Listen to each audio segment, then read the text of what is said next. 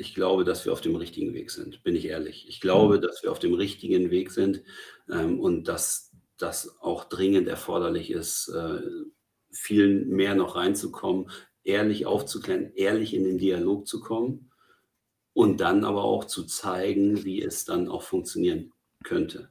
Ja? Mhm. Ohne andere Wege effektiv anzugreifen. Das muss jeder für sich selber klarkriegen. Ne? Ja. Ich will niemanden bekehren.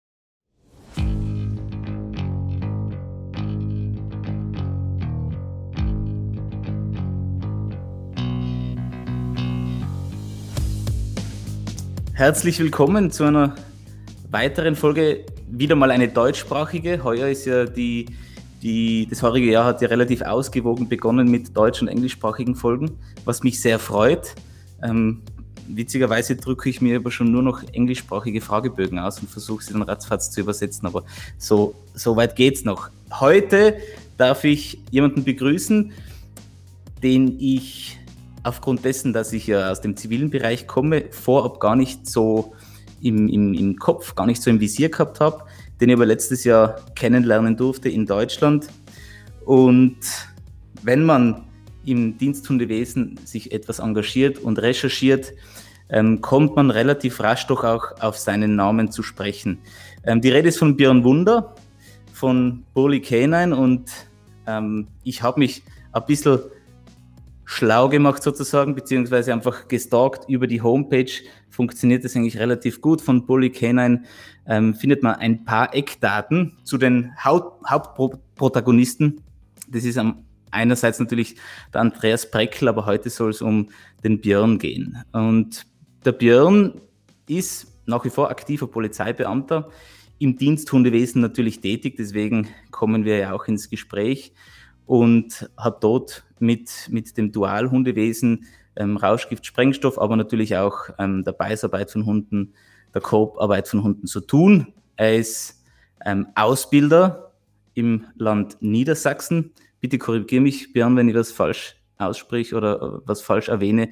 Und ähm, hat noch ein paar spannende Bullet Points in seiner, in seiner Vorstellung gelistet. Zum Teil auch ähm, Ausbildung bzw. Aufbau der Afghan Border Police, Schutzdiensthelfer im privathundesportlichen Bereich und einiges mehr.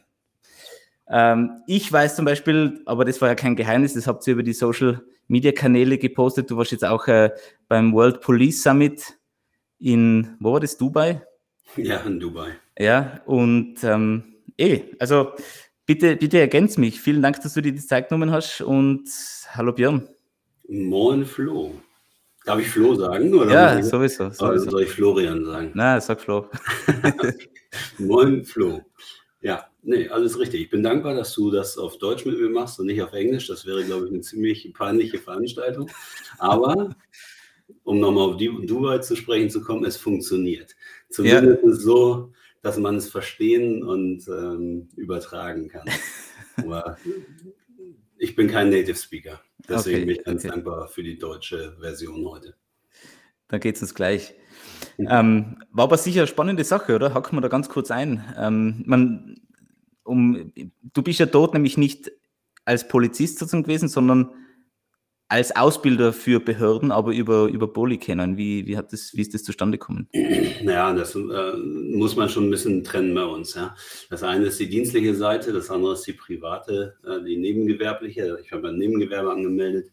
Ähm, das darf ich auch offiziell so durchführen. Ja. Und das ist eben Bulli K9. Das richtet sich trotzdem hauptsächlich an Behörden, mhm. aber es ist halt eben privates Nebengewerbe. Ne? Und darüber wickelt sich im Endeffekt diese ganze Geschichte eben ab also Bolika 9 äh, als private Veranstaltung zu sehen. Mhm, und äh, mhm. das Dienstliche, wenn wir darauf zu sprechen kommen, ist nochmal eine andere Seite. Nur ja. das wird häufig ein bisschen hin und her gewechselt. Ja? Deswegen ja. sage ich das nochmal deutlich. In Dubai war ich jetzt über Bolika 9, da war Büffel ja mit, also Hans Evers. Genau. Der hat mich ja begleitet oder ich ihn begleitet, wie auch immer. Wir sind ja zusammen rübergeflogen ja, und dann ja. Ja, haben wir ein bisschen Zeit zusammen verbracht. War eine sehr schöne Veranstaltung und das, was die Araber da in die Hand nehmen an äh, finanziellen Mitteln, um so eine Veranstaltung da aufzuziehen, ist natürlich schon eine besondere Angelegenheit, muss man mhm. ehrlicherweise sagen. Ne? Also an Ressourcen mangelt denen das aktuell noch nicht. Spannend. Ja, ich habe es auch cool gefunden, es zu, aus der Ferne zu beobachten ein bisschen. Wir haben ja ähm, den Hans schon dabei gehabt, also Büffel. Ähm, wir haben dabei gehabt den Tobias, den du dort getroffen hast. Tobias war ja gemeinsam mit Graham Edward vor Ort. Ähm, und, und eine schöne Sache, ähm, dass wir da schon auch ein paar dieser großen Trainer, Ausbilder und bis zum gewissen Grad auch Pioniere sozusagen bei uns im Podcast haben ähm, begrüßen können. Und jetzt endlich auch du. Ähm, was, was, ja, du hast es schon erwähnt, ähm, Bullikanen ähm, richtet sein Angebot überwiegend sozusagen an ähm, Behörden, an Leute, die das einfach dienstlich brauchen, im Polizeidienst oder Militär. Ähm, welche Art von Training, Schulungen bietet ihr dort an? Also Vielleicht hole ich ein bisschen weiter aus. Ne? Das, ähm, ich komme ja ursprünglich aus dem sportlichen Bereich, so hat es ja äh, alles angefangen. Ja? Ähm, mit damals Hanna Schmitz und ähm, mit einem kleinen Trainingsteam haben wir ähm, Hunde vorbereitet im sportlichen Bereich bis zur Landesmeisterschaft und auch Weltmeisterschaft, wo Hanna dann gestartet ist. Ähm, das ähm, war so der Ursprung im Diensthundwesen auch, wo das mhm. alles so ein bisschen zusammenging. Ähm, und irgendwann bin ich über Burli, also Andreas Preckel, gestolpert, nachdem ich aus Afghanistan wiedergekommen bin. Das ist jetzt über zehn Jahre her im Endeffekt. Und ähm, da hat sich mir diese wirklich intensive Diensthund-Ausbildungswelt erstmal so richtig erschlossen. Was ist überhaupt möglich und mhm. was ist eigentlich für einen richtig gut ausgebildeten Diensthund auch erforderlich so. Mhm. Ja, und ähm, das ist das, was wir heute oder was ich jetzt heute auch anbiete. Ähm, Modul 1 Grundlagen, Modul 2 erweiterte Diensthundausbildung, was wirklich sich auf, vor allen Dingen auf den polizeilichen Schutzhund dann bezieht. Ja, Modul 3 Einsatztaktik, was super interessant ist, ne, was wirklich taktische ähm, Geschichten angeht in der Zusammenarbeit mit dem Diensthund, äh, polizeilich gesehen. Mhm was so auch sonst äh, niemand anbietet, muss man ehrlicherweise sagen. Und das muss natürlich auch äh, Dienst und halt eine Verwaltung vorbehalten bleiben, so eine Geschichte. Ja. Aber eben auch ein Modul 4, äh, also Spürenvorbereitung und ein paar Vorträge und solche Geschichten machen wir ja auch. Aber die Hauptzielgruppe ist wirklich ähm, Dienst und halt eine Verwaltung, angehörig von Polizei, Zoll, Bundeswehr, ne, mhm. mhm. In- und Ausland. Und mit dieser zielgerichteten Ausbildung polizeilicher Schutzhund oder in der dualen Verwendung. Ja? Mhm. Ähm, das ist das, was mir persönlich mittlerweile auch einfach am meisten Spaß macht, weil es so unglaublich komplex ist, dass dieser ganze Sportbereich so interessant und so schön ich ihn auch finde, und das nimmt ja jetzt auch über K9 Sports auch wieder Fahrt auf, diese Zusammenarbeit zwischen Dienst und Sport auch, mhm. was Zucht angeht. Ne? Das mhm. ist ja eine ganz, ganz alte Verbindung, die ich auch total wichtig finde. Aber Fall. der Dienstbereich ist für mich so komplex, dass für den anderen Kram eigentlich nicht viel Zeit bleibt, muss ich ehrlicherweise sagen. Und es ist ja, ist ja ganz ähnlich, viele sind sozusagen vorab im, im Sport gewesen und dann ähm, zu den Diensthunden gekommen. Das heißt, äh, die Sache in Afghanistan, war die damals schon dienstlich oder war die ähm, durch deine sportliche Karriere äh, initiiert? Nee, das war aus Interesse. Ich wollte im dienstlichen Bereich mich mal ein bisschen auch weiterentwickeln, mal was anderes sehen. Das mhm. ist für Landesbedienstete nicht immer ganz so einfach. Also mhm. Es äh, es gibt einen Schlüssel, wonach dann eben entschieden wird, wie, welches Land wie viele ähm, Beamte auch ins Ausland schicken darf auf unterschiedliche Missionen. Ähm, die Bundespolizei ist dann natürlich Vorreiter. Ne? Und zu dem mhm. Zeitpunkt waren Sascha Paulsen, wer ihn kennt, ne, von der Bundespolizei und Sandra Jones, auch eine sehr engagierte und tolle Kollegin auch von der Bundespolizei. Die waren gerade unten. Das waren eigentlich ähm, mit anderen Kollegen diejenigen, die das Ganze so ins Laufen gebracht haben in Afghanistan. Und ähm, da habe ich den Kontakt dann knüpfen können und über die beiden äh, konnte ich mich dann in dieses Diensthundwesen in Afghanistan einspielen. Bin ich mit Hund runtergegangen und auch dienstlich, ja klar. Sehr cool. Spannend. Ja, war super interessant. Ja, es war ähm, nicht ganz ein Jahr, was ich dann da war im Endeffekt. Mhm. es drehte sich alles darum, die Afghan Border Police, also die ABP, ähm, mit einem Dienstunwesen auszustatten, was langfristig auch funktionieren kann. Ja? Mhm. Das ist das Schwierigste. Keine Infrastruktur, überhaupt gar kein Hintergrundwissen, obwohl es das schon mal gegeben hatte. Ja? Mhm. Aber was so die Diensthundarbeit angeht, ähm, nicht viel Vorwissen da. Aber ich habe größten Respekt vor den Leuten, die das da gemacht haben. Ganz, ganz viele afghanische äh, Kollegen, sage ich mal, ähm, haben eine extrem hohe Motivation gehabt, Dienst und Führer zu sein. Weil die sind da gechast worden, die durften teilweise nicht mal mehr, weil sie einen Dienst und einen Hund angefasst haben, durften sie nicht den, im Speisesaal essen beispielsweise. Ja. Okay. Wow. Die mussten ja auch den Code aufsammeln auf dem Gelände, ja, mhm, mhm. mit äh, das fanden nicht alle sehr witzig. Ne? Mhm, mhm, und ähm, das war schon sehr, sehr interessant. Deswegen die Leute, die es dann effektiv auch langfristig durchgehalten und gemacht haben, waren Leute, die das auch gelebt haben. Die haben sich mhm. teilweise ihr Palau, was ihr, das Reisgericht ja ist in Afghanistan, haben die sich teilweise, wenn es dem Hund mal schlecht ging, sogar in den Zwinger gesetzt mit dem Hund und haben mhm. ihr Palau geteilt. Okay. Ja, das war schon beeindruckend zu sehen, was sie auch für eine Motivation und äh, mhm. für eine Hingabe in diese Geschichte gegeben haben, ja, gezeigt haben. Und, und das war natürlich sozusagen einfach, äh, äh, sagen wir, religiöse Hürden, die da manche von denen sozusagen einfach eingegangen oder alle wahrscheinlich eingegangen sind. Ja. Hundertprozentig. Ja, die waren natürlich da nicht gerne gesehen. Ja? ja? Auf der anderen Seite, das drehte sich ja hauptsächlich um den, um den Spürhundbereich, insbesondere der Sprengstoffbereich. Okay. darum ging es ja im Endeffekt, ähm, die Sprengstoffhunde da auszubilden.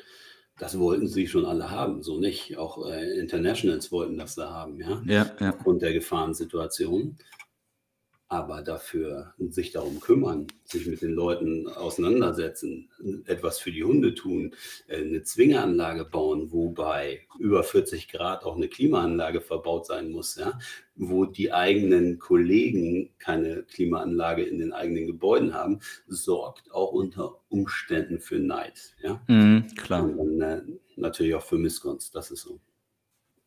Aber es war super interessant. Wie gesagt, ja, ich durfte ja. meinen eigenen Diensthund auch mitnehmen. Äh, der hat mich dann die ganze Zeit begleitet. Dann ging das über einen Flug von Köln-Wahn nach Termisch, von Termisch Usbekistan, dann rüber nach Masai Sharif und dann nach Kabul weiter. Brauche ich niemandem sagen. Also die Leute, die im Auslandsgeschäft äh, unterwegs sind, das sind schon Erfahrungen, die nimmt man ein Leben lang auch mit. Ja. Wäre wär Stoff für, für eine eigene Folge, aber ähm, ich, ich, möchte gar nicht zu weit abdriften. Björn, wie würdest du heute deinen beruflichen Alltag beschreiben? Wir haben ja jetzt schon, schon gehört, sozusagen, das äh, Bulli kennen ist das Nebengewerk. Dein, dein Hauptjob ist nach wie vor bei der Polizei als Polizist, als Diensthundeführer, aber auch Ausbilder. In welcher äh, Balance gehen die beiden Sachen? Bist du überwiegend mit der Ausbildung tätig oder hast du noch die, die Hand am eigenen Hund im Einsatzgeschehen auch? Das ist etwas, was ich mir unbedingt erhalten will, weil ich glaube, dieses, ähm, die Einsatzpraxis, das sollte ein guter Ausbilder niemals in Gänze verlieren. Mhm. Ja, weil ähm, es wird den Ausbildern wird schnell nachgesagt, dass sie ja eigentlich nicht mehr an der Basis leben. Und ähm, das ist etwas, was ich zum Beispiel auf gar keinen Fall möchte. Ja?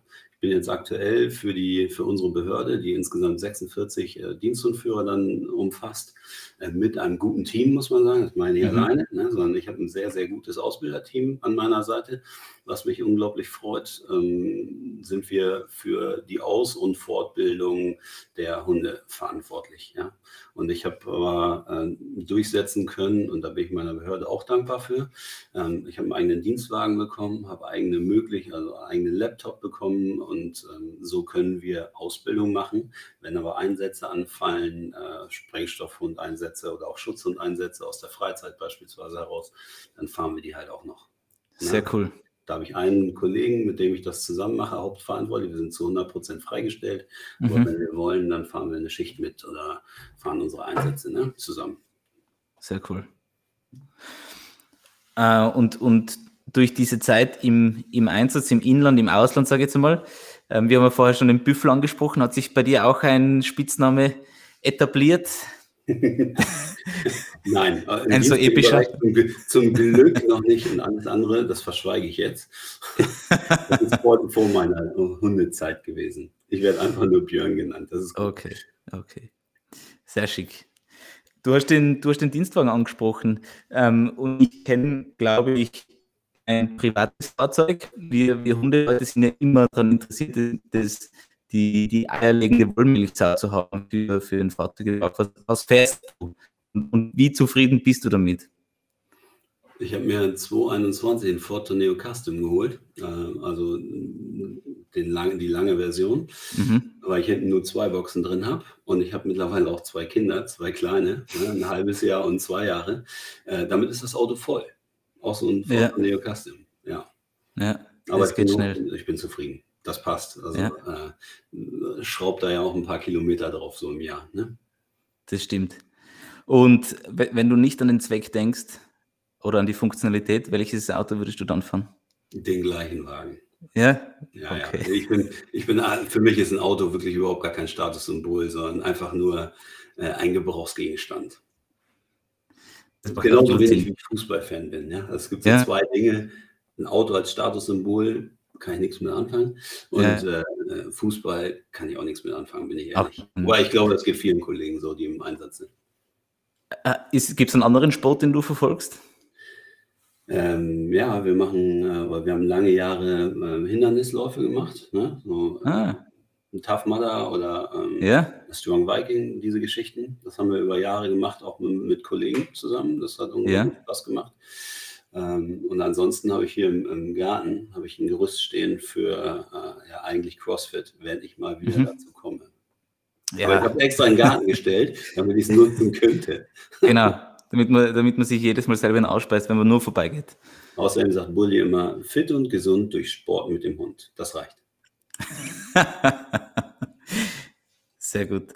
Da gibt es auch ähm, letztes Jahr in Holland, ihr habt das mitgekriegt, weil ähm, zwei Kollegen aus Wien dort am Start waren, beziehungsweise einer am Start war, einer betreut hat, diese Fire and Police Games ist, ist so, äh, ist eben auch Hindernisparcours mit Hund, aber dann auch Schießen etc. Mhm. Gibt es so, sowas bei euch oder auch gibt es das behördlich, wird das gefördert? In, ja, auch das haben wir mit, dienstlich sogar dann. Ja? ja. Also wir haben es dann noch dienstlich gemacht mit unseren Diensthunden. In Nienburg-Weser äh, von der Polizei Niedersachsen veranstaltet dann in dem Fall gab es einen kleinen Lauf, den haben wir äh, jedes Jahr mitgemacht. Der ist cool. irgendwann aus Kostengründen, glaube ich, sogar eingestellt worden dann. Oh, ähm, schade, ja. In Belgien gibt es das Ding äh, in unregelmäßigen Abständen und in Wunsrecht in Holland. Mhm. Ich weiß nicht, ob das das ist, wovon du sprichst, ne? Ähm, aber äh, in Wunsrecht, das sind dann, ich glaube, 10 oder 12 Kilometer und ist genau das mit Schießen und ja. äh, mit, mit, einer, mit, einem langen Gang für einen Hund, ja, mit, also im Stockangriff dann nach holländischer Art und mhm, äh, mhm. ähm, mit Schwimmen, Wassergräben, Dunkelräume, Abseilen teilweise ne, war dabei. Und das macht natürlich unglaublich Spaß. Erstens, zweitens äh, schweißt das auch im Team mit dem Hund zusammen. Ja. Und äh, wir sind da auch immer als Team Niedersachsen aufgetreten. Stark. Von jung bis alt. Wir hatten teilweise ja. Kollegen dabei, die fast 60 sind und trotzdem immer noch super abgeschnitten haben. Ja. Mein Chef, den ich mal den, meinen Chef in Ehren halten möchte, weil der jetzt letztes Jahr in Pension gegangen ist. Okay. Ultramarathonläufer. Oh, okay. Das ist, nee, das ist deprimierend. Ja. Das ist ja. in Wirklichkeit ist das deprimierend. Wenn der vorbeizieht. Genau, wenn er dann rückwärts läuft neben einem her ja, und sagt, was ist jetzt los bei Kilometer 26? ja, ja, Ultramarathon, das ist schon was. Ja. Bei, bei all den Sachen, die du. Bitte? Verzeihung. Das macht unglaublich viel Spaß, sage ich, diese, ja. diese Läufe. Ja. Äh, leider wird das dienstlich nicht mehr viel angeboten. Wir hatten mal überlegt, ob wir das ähm, behördlich mal anbieten, aber das ist alleine vom Organisationsaufwand und im Moment ähm, für uns so nicht realisierbar. Aber vielleicht kommt das, wer weiß das. Ja. Wäre ja mal eine interessante Geschichte mal anzupacken. Ja, absolut, absolut. Und es macht ja schon Spaß, allein darüber zu sprechen, aber natürlich, irgendwer muss es organisieren, irgendwer muss es bezahlen. Ähm, das ist ja, das ist ja auch das, um ein bisschen auszuschweifen, das, was den Hundesport immer, immer schwieriger macht, weil es würde jeder oder viele würden gern teilnehmen, aber wer tragt aus und, und, und wer macht sich die Mühe, solche Events zu veranstalten? Aber da sind wir eigentlich beim guten Punkt, nämlich bei der Motivation. Und du könntest dich ja eigentlich auch, sage jetzt mal als Polizist, Hundeführer, Ausbilder zurücklehnen und sagen, du machst eigentlich eh genug. Du hast aber zusätzlich noch das Gewerk nebenher, Familie und, und, und dann gibt es noch ein bisschen Freizeit. Was hält dich motiviert? Ähm, warum machst du, warum tust du dir das an? Ich glaube, von tun, antun kann ich, kann ich gar nicht sprechen. Also es ist wirklich so, ähm, der erste Antrieb muss, der allererste Antrieb war im Diensthundwesen etwas zu verändern, weil die damalige, ich glaube, dass wir mit unserer Behörde da, zu damaligen Verhältnissen schon nicht so schlecht waren, mhm. äh, ehrlicherweise, aber es war von vornherein erkennbar, dass da noch ganz viel Luft nach oben ist. Ja, und damit will ich überhaupt gar niemanden angreifen, ja, sondern es ist wirklich einfach nur mal, man kommt da als Jüngster rein in eine Truppe ähm, und na klar, man bringt dann Veränderungswillen mit, ja, man will sich da äh, einleben, einleben, etablieren und äh, eben auch ähm, mitwirken.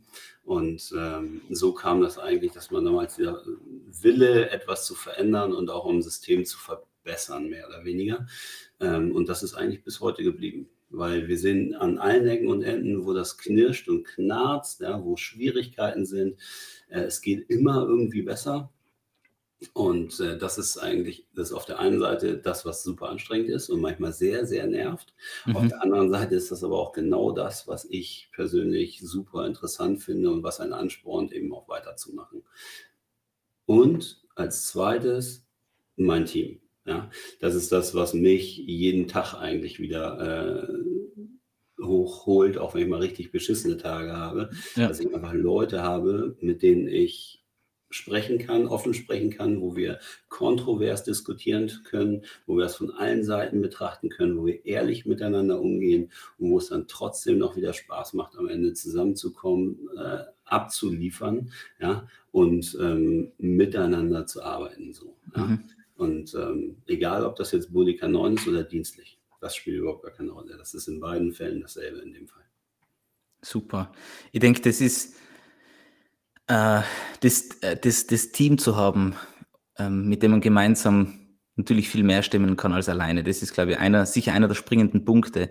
Ähm, ganz egal, mit wem ich da bespreche, die, die allermeisten haben wirklich ein, ein, ein starkes Team hinter sich und wie du sagst, wo man kontrovers diskutieren kann, wo auch nicht jeder derselben Meinung ist. Ähm, und das, aber ich, ich glaube, das bringt dann wirklich weiter. Da, da gibt es, äh, ich werde es jetzt falsch zitieren, aber da gibt es ein, ein, Zitat von Winston Churchill, äh, das grob übersetzt, wenn, wenn zwei Personen derselben Meinung sind, dann ist einer überflüssig. und ich meine, er hat viele coole Zitate, aber das ist mir jetzt gerade noch so hängen geblieben in dem Bezug. Äh, Spannend, ja. Das heißt, das ist die Motivation, was weiterzubringen. Du hast von damaligen Verhältnissen gesprochen. Das betrifft jetzt aber nicht die, die Novelle im Tierschutzgesetz vom letzten oder vorletzten Jahr, sondern das betrifft jetzt vor 15 Jahren, oder? Ja, genau. Also es ja. war, na klar, auch damals gab es schon komplett unterschiedliche Ausrichtungen. Föderalismus lässt grüßen, ja, mhm. äh, mit allen Bundesländern unterschiedlich. Wir sind jetzt mit äh, sechs Behörden haben wir in Niedersachsen. Ja, wir haben alleine bei mir in der Behörde fünf verschiedene Dienst- und Führergruppen mit fünf verschiedenen Ausbildern vorher. Ne? Ja. Ähm, jeder hat so seinen eigenen Stiefel, den er fährt. Ja. Ähm, aber in vielen Fällen war es wirklich sportlastig, muss man sagen. Mhm. Also die Ausbildung war sportlastig, auf Gehorsam ausgelegt, auch auf ähm, zivile Funktionalität, was mhm. das reine Beißen angeht. Ja? Mhm. Aber was taktische Aspekte angeht, was ähm, ja, Modernisierung in der reinen Ausbildungssystematik angeht, solche Geschichten äh, für den dienstlichen Bereich, das gab es da noch nicht so viel. Und ähm, das galt es dann noch anzupacken, ja, weil äh, am Ende des Tages, auch wenn man das immer nicht so, und manchmal neigt man vielleicht dazu, zu, das zu vergessen, ich bin immer noch ein riesiger Tierfreund und ich möchte mhm. das dem Hund so angenehm wie möglich gestalten und trotzdem den echten Einsatz Mehrwert auf der Straße haben, weil der Diensthund als äh, Hilfsmittel auf der Straße ist Gold wert. Und das vergisst man auch manchmal, was der Hund das wird immer auf das reine Beißen reduziert, so ist das ja nicht. Der Hund ja. hat ja viel, viel mehr ähm, Möglichkeiten eingesetzt zu werden und äh, Facetten im, im dienstlichen äh, Gebrauch, als man das normalerweise so denkt. Ja. ja. Ich würde da total gern einhaken, aber vielleicht halten wir uns das noch für später vor. Die, die, die Vorzüge des Diensthundes, allein schon von seiner Präsenz manchmal, ähm, um davon ähm, abzukommen. Aber erklär uns, gerade die österreichischen Zuhörer oder, oder auch Schweizer oder alle, die sonst noch Deutsch sprechen, Liechtenstein, ähm, das hat mich nämlich letztes Jahr kurzweilig verwirrt. Du hast nämlich von den sechs Behörden gesprochen. ihr seid im Land Niedersachsen, aber es ist die Landespolizei Niedersachsen und die sechs Behörden, die du angesprochen hast, gehören alle zur Polizei Niedersachsen, aber es sind sowas wie Polizeibezirke oder wie, lässt sich das übersetzen? Ja, genau. Also wir haben ja Deutschland verschiedene Bundesländer. Jedes Bundesland ist für die Landespolizei erstmal eigenständig verantwortlich mhm. in Ausgestaltung und ähm, grundsätzlich ist das natürlich alles irgendwo ähnlich ne, strukturiert. Aber jedes Land ist auch noch für seine Polizei selber verantwortlich. Und wir sind als Land Niedersachsen ein riesiges Flächenland, muss man ja auch einfach sagen, riesig äh, in dem Fall. Mhm. Und ähm, da gibt es die einzelnen Direktionen, so nennt das sich bei uns, Polizeidirektionen in den ja. einzelnen unterschiedlichen Bereichen. Und ähm, die sind auch nochmal, jede Direktion unterhält ihr eigenes Dienstunwesen. Und das kann mhm. auch in Art und Form unterschiedlich ausgestaltet sein, auch was die Personalstärke zum Beispiel angeht. Hast du im Kopf, wie viele Diensthunde ihr in Niedersachsen habt? Ja, knapp 250. Wahnsinn. Habt ihr Polizeipferde auch? Ja, ja, ja. Hey, ja. Niedersachsen hat ein Pferd auf dem Wappen. Wenn wir keine Polizeipferde mehr haben, dann ist irgendwas ganz, dann läuft irgendwas schief. Hast du den ja. Hintergrund? Ja, ja, ja. ja okay. Ist gerade vom, vom Ding ja, also wenn, die, wenn die die Pferde abschaffen, dann stimmt irgendwas nicht in Niedersachsen. Okay, okay. Na, spannend. Ähm, aber mit den Pferden hast du trotzdem nichts am Hut oder? Nee, die sind ja zentral in Hannover und Braunschweig stationiert in dem Fall. Deswegen, die sieht man im Einsatz und man kennt sich auch hier und da. Ne? Ja. Aber mit denen haben wir jetzt nicht äh, unglaublich viel zu tun, außer mal für mhm. Trainings- oder Echteinsätze. Ja, ja, was Sinn macht. Okay, noch einmal abseits der Hundearbeit. Wir haben vorher über die Motivation gesprochen, aber was füllt deinen Motor? Bist du, also du bist offensichtlich Kaffeetrinker. Ich weiß auch, dass du dem einen oder anderen Schluck Met nicht widerstehst. Ähm, wie, wie schaut deine, deine Diät aus? Oft ist es ja bei uns Hundeleuten ein bisschen schwierig. Wir, wir leben Halbzeit im Auto, sind irgendwo unterwegs, schmeißen uns schnell mal ein paar, ein paar Snacks rein. Oder verfolgst du tatsächlich eine strenge Saftkur oder was es alles gibt? Ganz sicher. Nein. das hat sich spätestens mit den Kindern, hat sich diese Geschichte auch erledigt. Dann ist du oh, ja. äh, im, im, Dienst und dann kommst du nach Hause und dann isst du natürlich mit den Kindern auch nochmal. Mhm. Das ist äh, eine unglaubliche äh, Ernährungsfalle, in die man da tappen kann. ja, nee, also was, was äh, Essen angeht, da bin ich vollkommen tiefenentspannt. Ich werde mal als Teilzeit-Vegetarier bezeichnet, okay. weil ich zwölf Jahre lang Vegetarier war. Und, Tatsächlich. Das Einzige, wirklich, was mir auch da wieder am Herzen liegt, ist so ein, ein, ein vernünftiger Umgang mit der Thematik Fleisch und mhm. äh, Massentierhaltung. So, mhm. Ne? ähm, und deswegen versuche ich mich wirklich auch mal ähm, vegetarisch zu ernähren. Aber nichtsdestotrotz, wenn wir mal grillen, äh, dann kommt auch mal ein Stück Fleisch auf den. Ja. Das ist jetzt nicht das Problem. Ja, ja das, ist, das ist aber äh, eher super wichtiger Themenpunkt.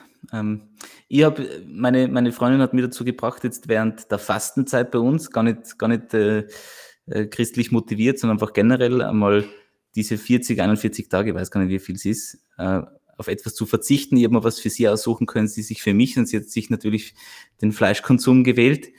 Ähm, und es ist eh halb so wild. Also man, man kommt eh gut zurecht, wenn man, wenn man die Sachen dann bewusster selektiert. Ähm, Absolut. Kommt ja auch immer mehr. Auch vegan, äh, der Veganismus ja, kommt ja. ja. auch immer mehr.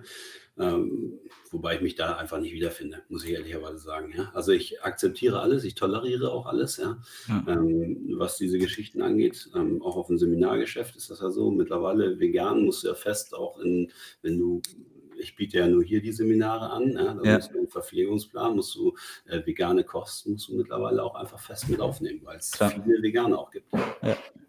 ja. Als ich, wann war das? Da war 2001 oder so, ne? da früher, 95 bin ich Vegetarier geworden, mhm. irgendwie so. Und äh, da brauchte man ja nicht dran glauben, dass man da vegetarisches Essen bekommt, äh, angeboten bekommt, wenn du irgendwo hin essen gehst.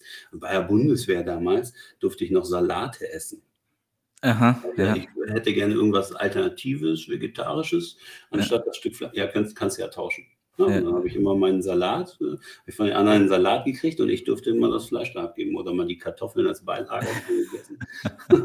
also da leben wir ja auch in einer Luxuswelt mittlerweile. Ja, Ganz bestimmt, ganz bestimmt. Spannend. Wann, wann fängt dein Arbeitstag an? bist du Frühaufsteher? Ist es unterschiedlich, gerade mit den Kindern natürlich, wird es wahrscheinlich auch neue, neue Tagesroutinen äh, gegeben haben? Jetzt schaue ich mal auf meine Uhr. Heute Morgen 5.55 Uhr. Jetzt würden andere sagen, wow, so spät. Ja. Mhm. Ähm, 5.55 Uhr ist in aller Regel jetzt äh, Schicht mit Nacht. Ja. Ähm, und dann geht es mit dem Kleinen hoch. Okay. Also früh aufstehen und äh, am Anfang des Tages noch um die Kinder kümmern, äh, bis es dann losgeht äh, zur Arbeit. Wir haben dienstlich jetzt auch wieder ähm, drei Ausbildungstage in der Woche, die wir fix haben. Mhm die wir auch bedienen. Und der Rest sind dann Einsätze oder ähm, organisatorische Arbeiten, die halt eben auch nicht hinten runterfallen dürfen. Ja. Äh, und äh, am Wochenende hier und da Seminare, so wie gestern ein Vortrag von Esther, die dankenswerterweise mal wieder bei uns war. Ähm, das fällt ja dann auch alles noch an. Sehr cool. Bei mir ist ganz witzig, ich, ich stehe eigentlich irrsinnig gern früh auf, weil ich da habe ich zum Beispiel mehr Produktivität, was Computerarbeit oder Lesen betrifft. Ich lese eigentlich ganz gern. Und jetzt habe ich meinen, meinen jüngsten Hund gerade wieder abgegeben. Und auf Anschlag fehlt mir in der Früh die Disziplin wieder aufzustehen, weil die großen Hunde, die schlafen dann auch gerne mal länger. Ähm, so interpretiere ich es zumindest. Die machen keinen Wirbel, wenn sie nicht um, um Punkt 5 rauskommen. Und, und so schnell hat mich die Gemütlichkeit wieder fest im Griff. Man wird ein bisschen lax hier und da. Ja, Wie alt ja. bist du jetzt? Darf ich fragen? 31. Ach, komm. Ja. naja, mit 30 geht es bergab, habe ich mal sagen lassen. Deswegen... Ja, mit. Mit 40 wird das wieder besser. ja, okay. Das ist schön, das, da kann man sich dran festhalten. Ähm, aber ich habe schon das, das nächste Stichwort ausgesprochen, nämlich lesen. Bist du ein Leser oder mehr ein, oder gar nicht, äh, Audiobücher oder Podcasts? Was, womit ich würde gerne viel mehr lesen. Mir mhm. fehlt, um ehrlich zu sein, ganz häufig die Konzentration. Wenn du den ganzen, also so geht es mir zumindest, ich bin den ganzen Tag in irgendeiner Art und Form geistig aktiv, was, weil das ist ja nicht so, dass du nur für dich selber verantwortlich bist, sondern du bist ja immer in Interaktion mit anderen, mit Kollegen, mit anderen Menschen, musst dich da konzentrieren, äh, von allen Seiten fordert das und zieht das. Ähm, und deswegen versuche ich die wichtigen Dinge mir auch anzulesen und äh, mich da auch nochmal immer reinzuarbeiten. Aber ich würde gerne mehr, als ich zurzeit zeitlich leisten kann. Mhm. Und was Podcasts angeht, ich bin Ey, ich bin so ein Analogtyp, habe ich dir ja gerade im Vorgespräch schon gesagt. Ich bin so ein Analogtyp, ja. Ich mag das persönliche Gespräch. Ja. Ähm, ich habe mir jetzt im, im, Vorfeld dieser Geschichte hier, habe ich mir jetzt mal deine ähm, Kühno Talk Podcasts auch angehört. Finde ich super, wenn sich Leute da auch ähm, das alles anhören können aus Interesse wie zu anderen Menschen. Mhm. Ähm, aber ich nutze meine Fahrten entweder für Telefonate, das ist fast mhm. immer so, dann telefoniere ich auch mal sechs Stunden mit unterschiedlichen Leuten durch, ja. oder aber ich äh, höre mir Hörbücher an. Okay. Einfach mal geistig auch mal runterzufahren. Ja. Ja. Und da steht im Moment bei mir oben auf der Liste die Zwergereihe, weil die einfach ah. einzigartig, die machen unglaublich viel Spaß. Cool. Das notiere ich mir gleich, die Zwergereihe. Von Markus Heitz. Das äh, lohnt sich. Markus Heitz. Ja. Mit AI oder? Nee, mit EITZ. Sehr gut. Es ist, ähm, ich, ich, bin nämlich persönlich mittlerweile auch von dem Podcast ein bisschen weggekommen, weil es mich, weil mir nichts mehr so gepackt hat und habe dann angefangen, Hörbücher zu hören, einfach zur Unterhaltung, weil, wie, wie, du gesagt hast, man kann einfach mal abschalten, man muss nicht großartig nach- oder mitdenken, man kann sich eigentlich einfach ein bisschen bespaßen lassen. Und jetzt habe ich blöderweise gerade äh, ja kein Fachbuch, aber es, es, es geht um Narzissmus und, und es ist interessant, man muss ein bisschen aufpassen und ich habe echt keine Lust mehr. Also, es ist, glaube ich, ein spannendes Buch, aber ich, ich habe vorher allerlei Krimis gehört, äh, schwedische und dänische Krimis und ähm, das, das, das war bei, bei langen Autofahrten auf jeden Fall etwas ähm, vergnügsamer.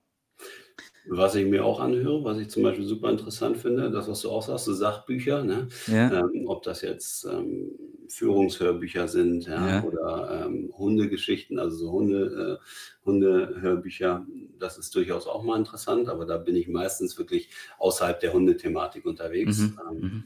Ähm, um, um auch da weiterzukommen. Das ist so. Äh, wenn du mich fragst, im dienstlichen Bereich dieses, dieses Thema Diensthund und auch das Diensthundwesen ist für, vielleicht das komplexeste im, im, Polizei, im Polizeialltag mhm. oder in der Polizei überhaupt was du machen kannst. Weil du mhm. immer das Tier hast, du hast das Menschen, du hast die Menschenführung, du hast die, die Hundeausbildung, ja, du hast die taktischen Aspekte, du hast alles dabei und äh, deswegen macht es das so unglaublich interessant, ja. Ähm, und da gehört halt eben diese zwischenmenschliche Komponente. Das ist auch immer nicht ganz einfach. Und da mhm. ist es vielleicht mal ganz interessant, auch mal sich da ein bisschen einzuhören. Gibt es da was Konkretes, das du empfehlen kannst?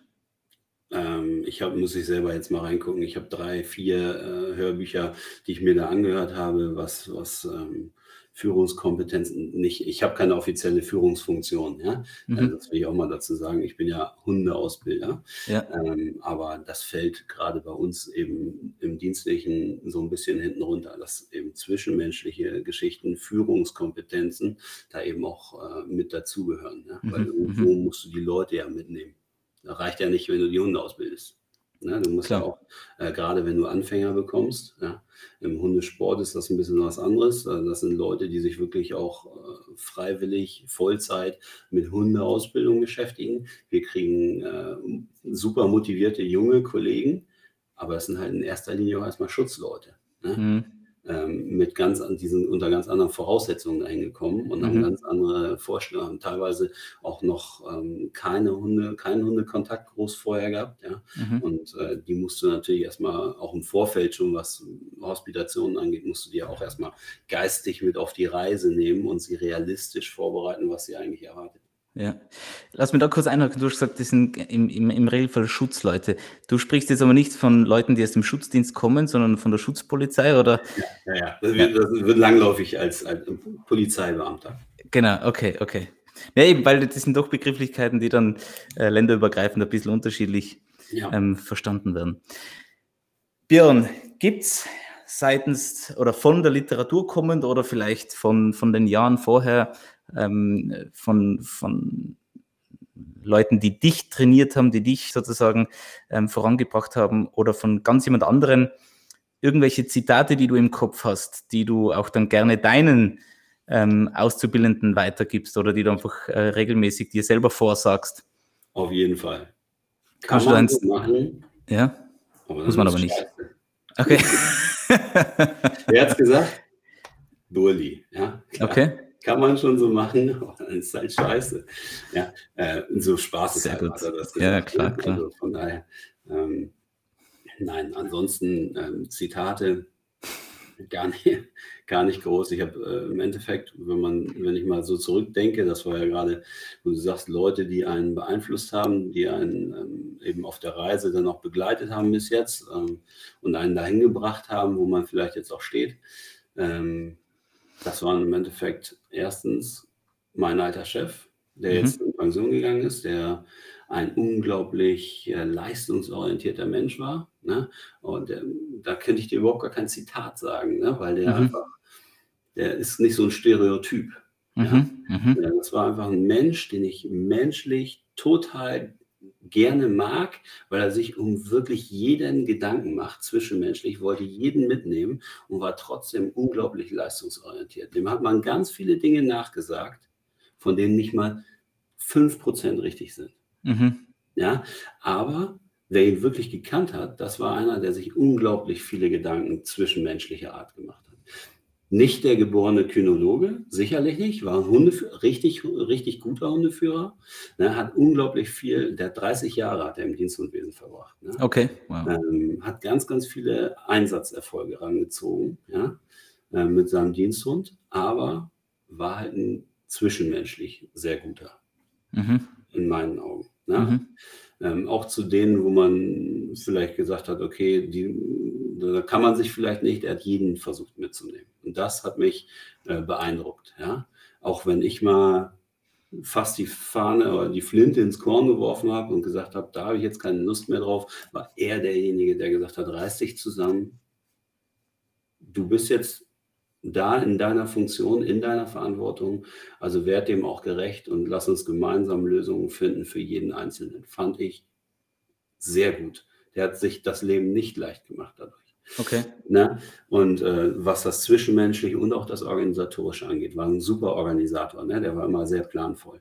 Und das zweite, oder der zweite ähm, große, na klar, Bulli, der mich halt äh, kynologisch da mitgenommen hat, der mhm. die Dienst- und Ausbildung für mich komplett neu strukturiert hat, muss man sagen, in dieser Zusammenarbeit mit Büffel und Esther dann ja auch, ne? die da immer auch wissenschaftlich dann im, im Hintergrund sind.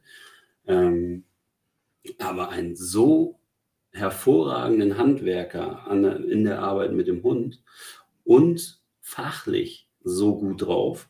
Ähm, und das so zusammenzubringen, weil du hast ja entweder die Wissenschaftler oder du hast die Praktiker, mhm. ja, die treffen sich dann meistens eher nicht in der Mitte. Mhm. Ja, ähm, und du hast ganz wenige, die beides wirklich gut können. Ja, und er ist einer der ganz wenigen, glaube ich, die das wirklich beides richtig drauf haben. Und das da, Andreas meinst du jetzt, oder? Ja, genau, Andreas. Ja, Und ähm, das hat mich eben auch beeindruckt. Mhm. Ja, und das ist ja auch das, was Esther und Büffel zum Beispiel so unglaublich wertvoll macht. Esther als Wissenschaftlerin und Büffel als Einsatzpraktiker und mhm. die beiden ne, äh, im Team äh, unschlagbar. Wirklich, ja. muss man ja sagen. Ja? Weil das Wissen alleine, das Verständnis füreinander da ist. Ne? Und mhm. Bulli hat das dann in einer Person vereint und hat dann gesagt, alles klar, ähm, er möchte beides abliefern, möchte am Puls der Zeit sein, was die wissenschaftlichen Erkenntnisse angeht und möchte trotzdem handwerklich halt in erster Linie abliefern, weil woran werden wir bemessen? Wir, wir bilden Diensthunde aus für Diensthundführer, und das ist eben nicht wie im Sport, wenn es nicht klappt, habe ich halt eine schlechte Prüfung gemacht. Mhm. Und bei uns ist das so, wenn es nicht klappt, dann kommt es zu körperlichen Verletzungen unter Umständen im, im Echteinsatz. Und das können wir als gute, verantwortliche Dienst- und Ausbilder, können wir das ja gar nicht wollen und auch nicht äh, ähm, durchgehen lassen. Also wir müssen mhm. ja schon das Bestmögliche dafür tun, dass wir die Leute gut vorbereitet in den Einsatz stellen. Ja, klar. Ja, und das hat mich genauso äh, beeindruckt. Das waren jetzt zwei wunderbare Beispiele aus, schon aus deiner Tätigkeit mit, mit den Hunden. Wie ist es, wie bist du eigentlich zum Hund gekommen? Wir haben über meine Eltern schon, also meine, wir hatten damals, wir haben in einer Grenznähe gewohnt, ne? Ähm, ich darf das nicht so laut mal sagen. Ich bin eigentlich so ein kleiner Revoluzzer aus dem Landkreis Lüchow-Dannenberg. Jetzt kommst du aus Österreich und weißt das wahrscheinlich nicht. Na. Äh, Lüchow-Dannenberg war der am dünnsten besiedelte Landkreis der Bundesrepublik Deutschland. Okay. Ja? Und ähm, da wollte man damals ein Atomendlager hinbasteln. Mm.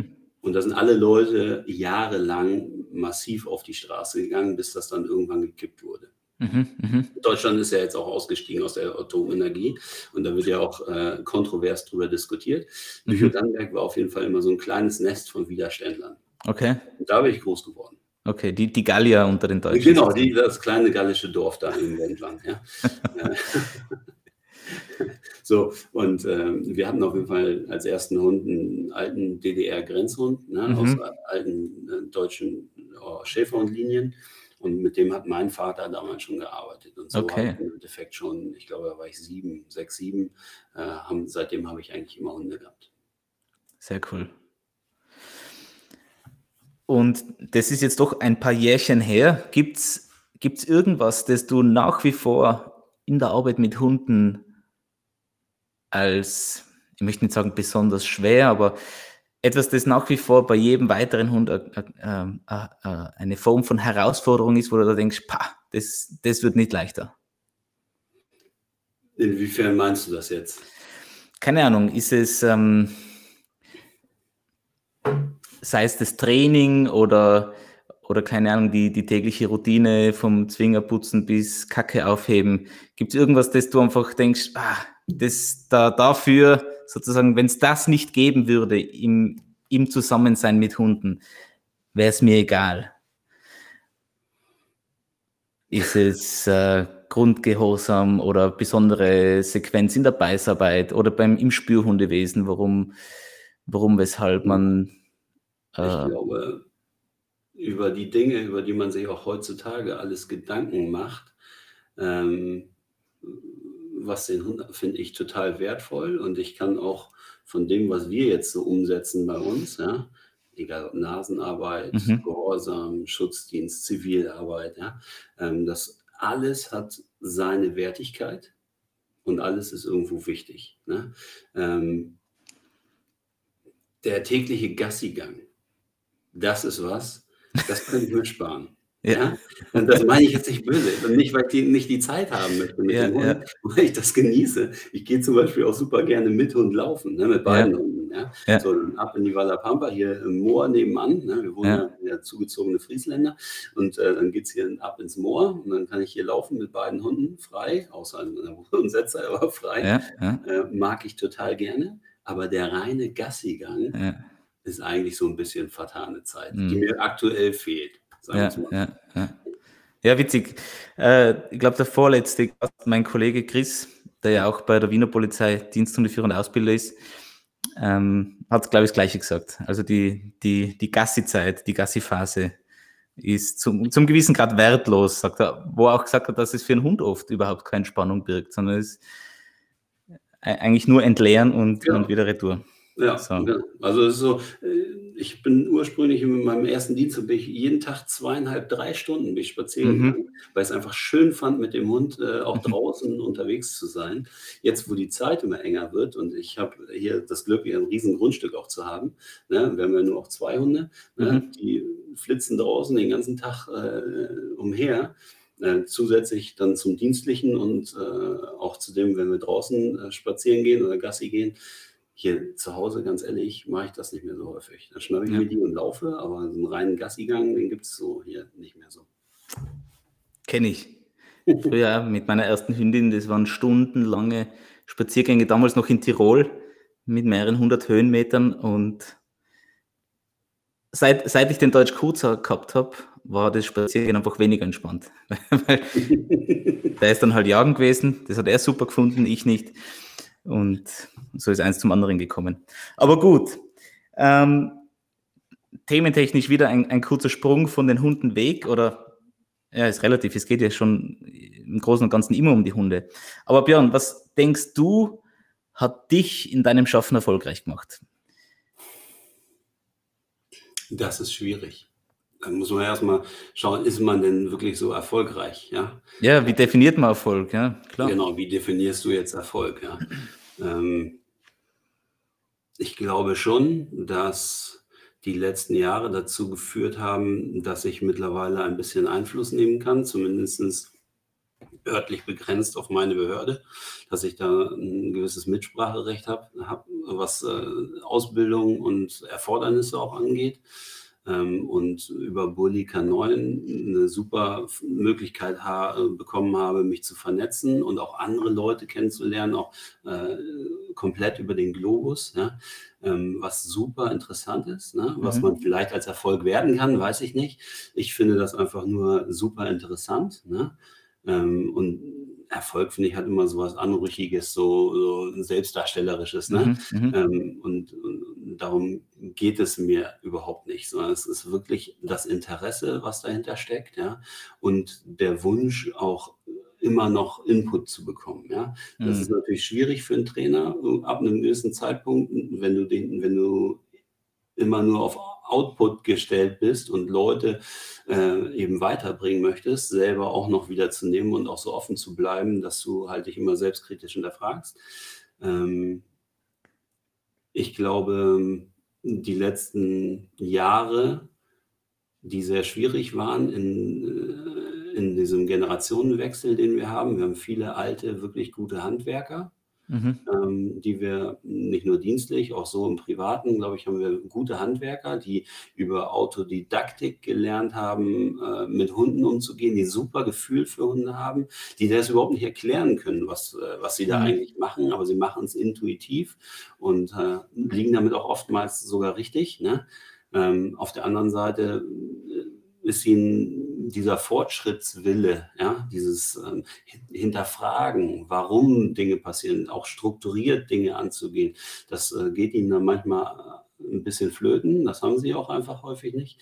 Ähm, da kommt jetzt die junge Generation, die äh, in meinen Augen auch behördlich bei uns, wir, bei uns ist das ja auch so, jeder ist ja jetzt auch studiert. Ne? Jetzt kriegen wir mhm. die ganzen jungen Hundeführer, sind äh, junge Studierte. Ja? Das wird oft, mhm. oft kritisch gesehen. Ne? Aber ähm, die sind super strukturiert, die sind super, ähm, wollen alles verstehen. Ne, bevor sie Dinge machen, ne, sind äh, unglaublich kognitiv unterwegs, sehr viel mit, mit dem Kopf, äh, denken viel, auch in der Arbeit selbst, ja, ähm, verlassen sich da viel weniger auf ihr Bauchgefühl, sondern sind mhm. halt eben äh, sehr belesen auch, ja, wollen diskutieren viel, was auch überhaupt nicht negativ gemeint ist. Ja. sind zwei Welten, die bei uns häufig so aufeinander prallen und ich glaube, diese, diese Schere, die sich da aufgetan hat für mich, ne, die hat mich wirklich weitergebracht, weil ich mhm. äh, in der Pflicht war, beides zu verstehen und die positiven und auch negativen Seiten von beiden zu betrachten und so ein bisschen jetzt auch in meiner Funktion mit allen so ein bisschen zu moderieren, weil ich bin fester Überzeugung, dass dieser Wechsel auch in der Ausbildungssystematik ohne dieses Bauchgefühl der Alten, die, das Erfahrungswissen der Alten und mhm. ohne den Fortschrittswillen und das strukturierte Denken und das Nachfragen der Jungen nicht funktioniert. Mhm. So muss man dann irgendwo zusammenkommen und da bin ich aktuell äh, in so einer Zwischengeneration, sage ich mal, behördlich mhm. jetzt vor allen Dingen, in so einer Zwischengeneration, ähm, die da eine große Aufgabe hat, bin ich mir ziemlich sicher. Ja. Und ähm, wenn man jetzt mal betrachtet, alleine was das behördliche, auch, auch private Engagement von dem Burdi, von Büffel, von Esther, die ja diese Diensthundgeschichten halt bedienen, die da eben auch führend sind, ähm, in welchem Alter die sind. Und das meine ich jetzt auch nicht so, dass sie, äh, dass sie alt sind, ja, ja, ja, ja. Sondern sie, sie, irgendwann ist das Ding auch vorbei, ne? dann werden sie auch aussteigen. Und ähm, was bleibt dann? Da muss man jetzt viel abgreifen, damit das Wissen, was da vorhanden ist, eben nicht verloren geht. Und äh, die Bemühungen habe ich mit meinem Team, dass wir so viel abgreifen aktuell noch, äh, wie es geht, um das dann an die nächste Generation auch eben wieder weiterzugeben. Mhm. Und das ist, glaube ich, das, was ähm, mich am meisten geprägt hat, so in den letzten Jahren, diese Ambivalenz zwischen Jung und Alt. Gibt es dann einen, einen ich möchte jetzt nicht sagen einen Appell, aber gibt es da was, was du der, der jetzt der nachkommenden Generation gern sagst? Ich kann, also ich, ich zähle mich auch schon noch, oder noch zu den Jüngeren und ich kann mich erinnern, in der Zeit, wo ich viel gelernt habe, viele Ausbildungen gemacht habe und, und ich sage jetzt mal theoretisch bewandert war, aber natürlich die Erfahrung im Schaffen nicht auf dem Buckel hatte, hat mir das zum Teil frustriert bis fast schon wütend gemacht, dass sie, dass sie Leute sehe, denen ich zum Teil nachgeeifert habe oder, oder eben genau in die andere Richtung nachgeeifert habe, aber die haben ein Handwerk betrieben und die haben, die haben Sachen geschaffen, über Jahre hinweg Erfolg gehabt in der Ausbildung und Führen von Hunden und haben, haben aber all dieses Hintergrundwissen nicht gehabt. Und das hat mich irrsinnig frustriert. Ähm, und mittlerweile, sage jetzt einmal doch nach 12, 13 Jahren Hundearbeit, wo ich ein paar Jährchen Erfahrung selber schon habe, ähm, bin ich einfach jetzt in der Lage, ein bisschen mehr zu spüren und auch das, das Bauchgefühl herauszulassen und nicht immer nur, also ich bin, wir haben uns ja kennengelernt, wo, wo, wo ich auch selber versucht habe, den, den Plan ähm, zu beschreiben, den ich in unterschiedlichen Trainingsarten ähm, verfolge. Und natürlich manchmal muss man einen Plan über den Haufen werfen, anders ausprobieren oder neu schreiben etc. Jetzt kann ich mich, glaube ich, gut in das hineinfühlen, was, was da, was, welchen Frust der junge Hundeführer haben. Was, was möchtest du denen mitgeben? Ich habe mich damals immer, die alten, die alten, ja, die alten, die erfahrenen Hundeführer ja. äh, haben damals, es war nicht immer alles scheiße und wir machen nicht alles schlecht. Genau. Ja. ja, haben die immer gesagt, wir machen nicht alles schlecht. Und dann habe ich immer gesagt, ihr macht aber auch nicht alles gut. Ja. ja? Und ähm, den, den geiler Break auch so. Ja? Normalerweise laufen Hunde rein.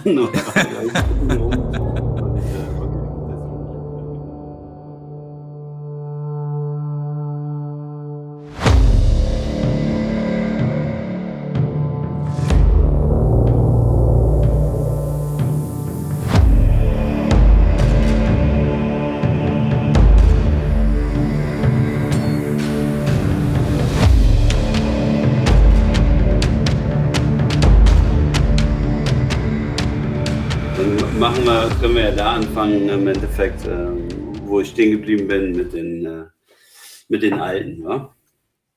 Genau, es war, es war sozusagen die, die Alten, die gesagt haben, nicht alles, was sie gemacht haben, war schlecht und, und der Gegenspruch war sozusagen, aber auch nicht alles war gut. Ähm, und, und die Schere sozusagen, die, die du erfasst hast, wo du, oder diesen, wo du diesen Spagat gewagt hast, ähm, zwischen, zwischen alt und jung auch zu vermitteln und, und das, das Gespräch zu leiten. Das, ja? das nimmst, nimmst du wieder auf, ja. Das, das Wichtige ist, glaube ich, an dieser ganzen Geschichte, dass man den Alten vermittelt, dass ähm, Veränderung notwendig und erforder wirklich erforderlich ist, um zukunftsfähig zu bleiben, weil ähm, mhm. Wissenschaft bleibt nicht stehen.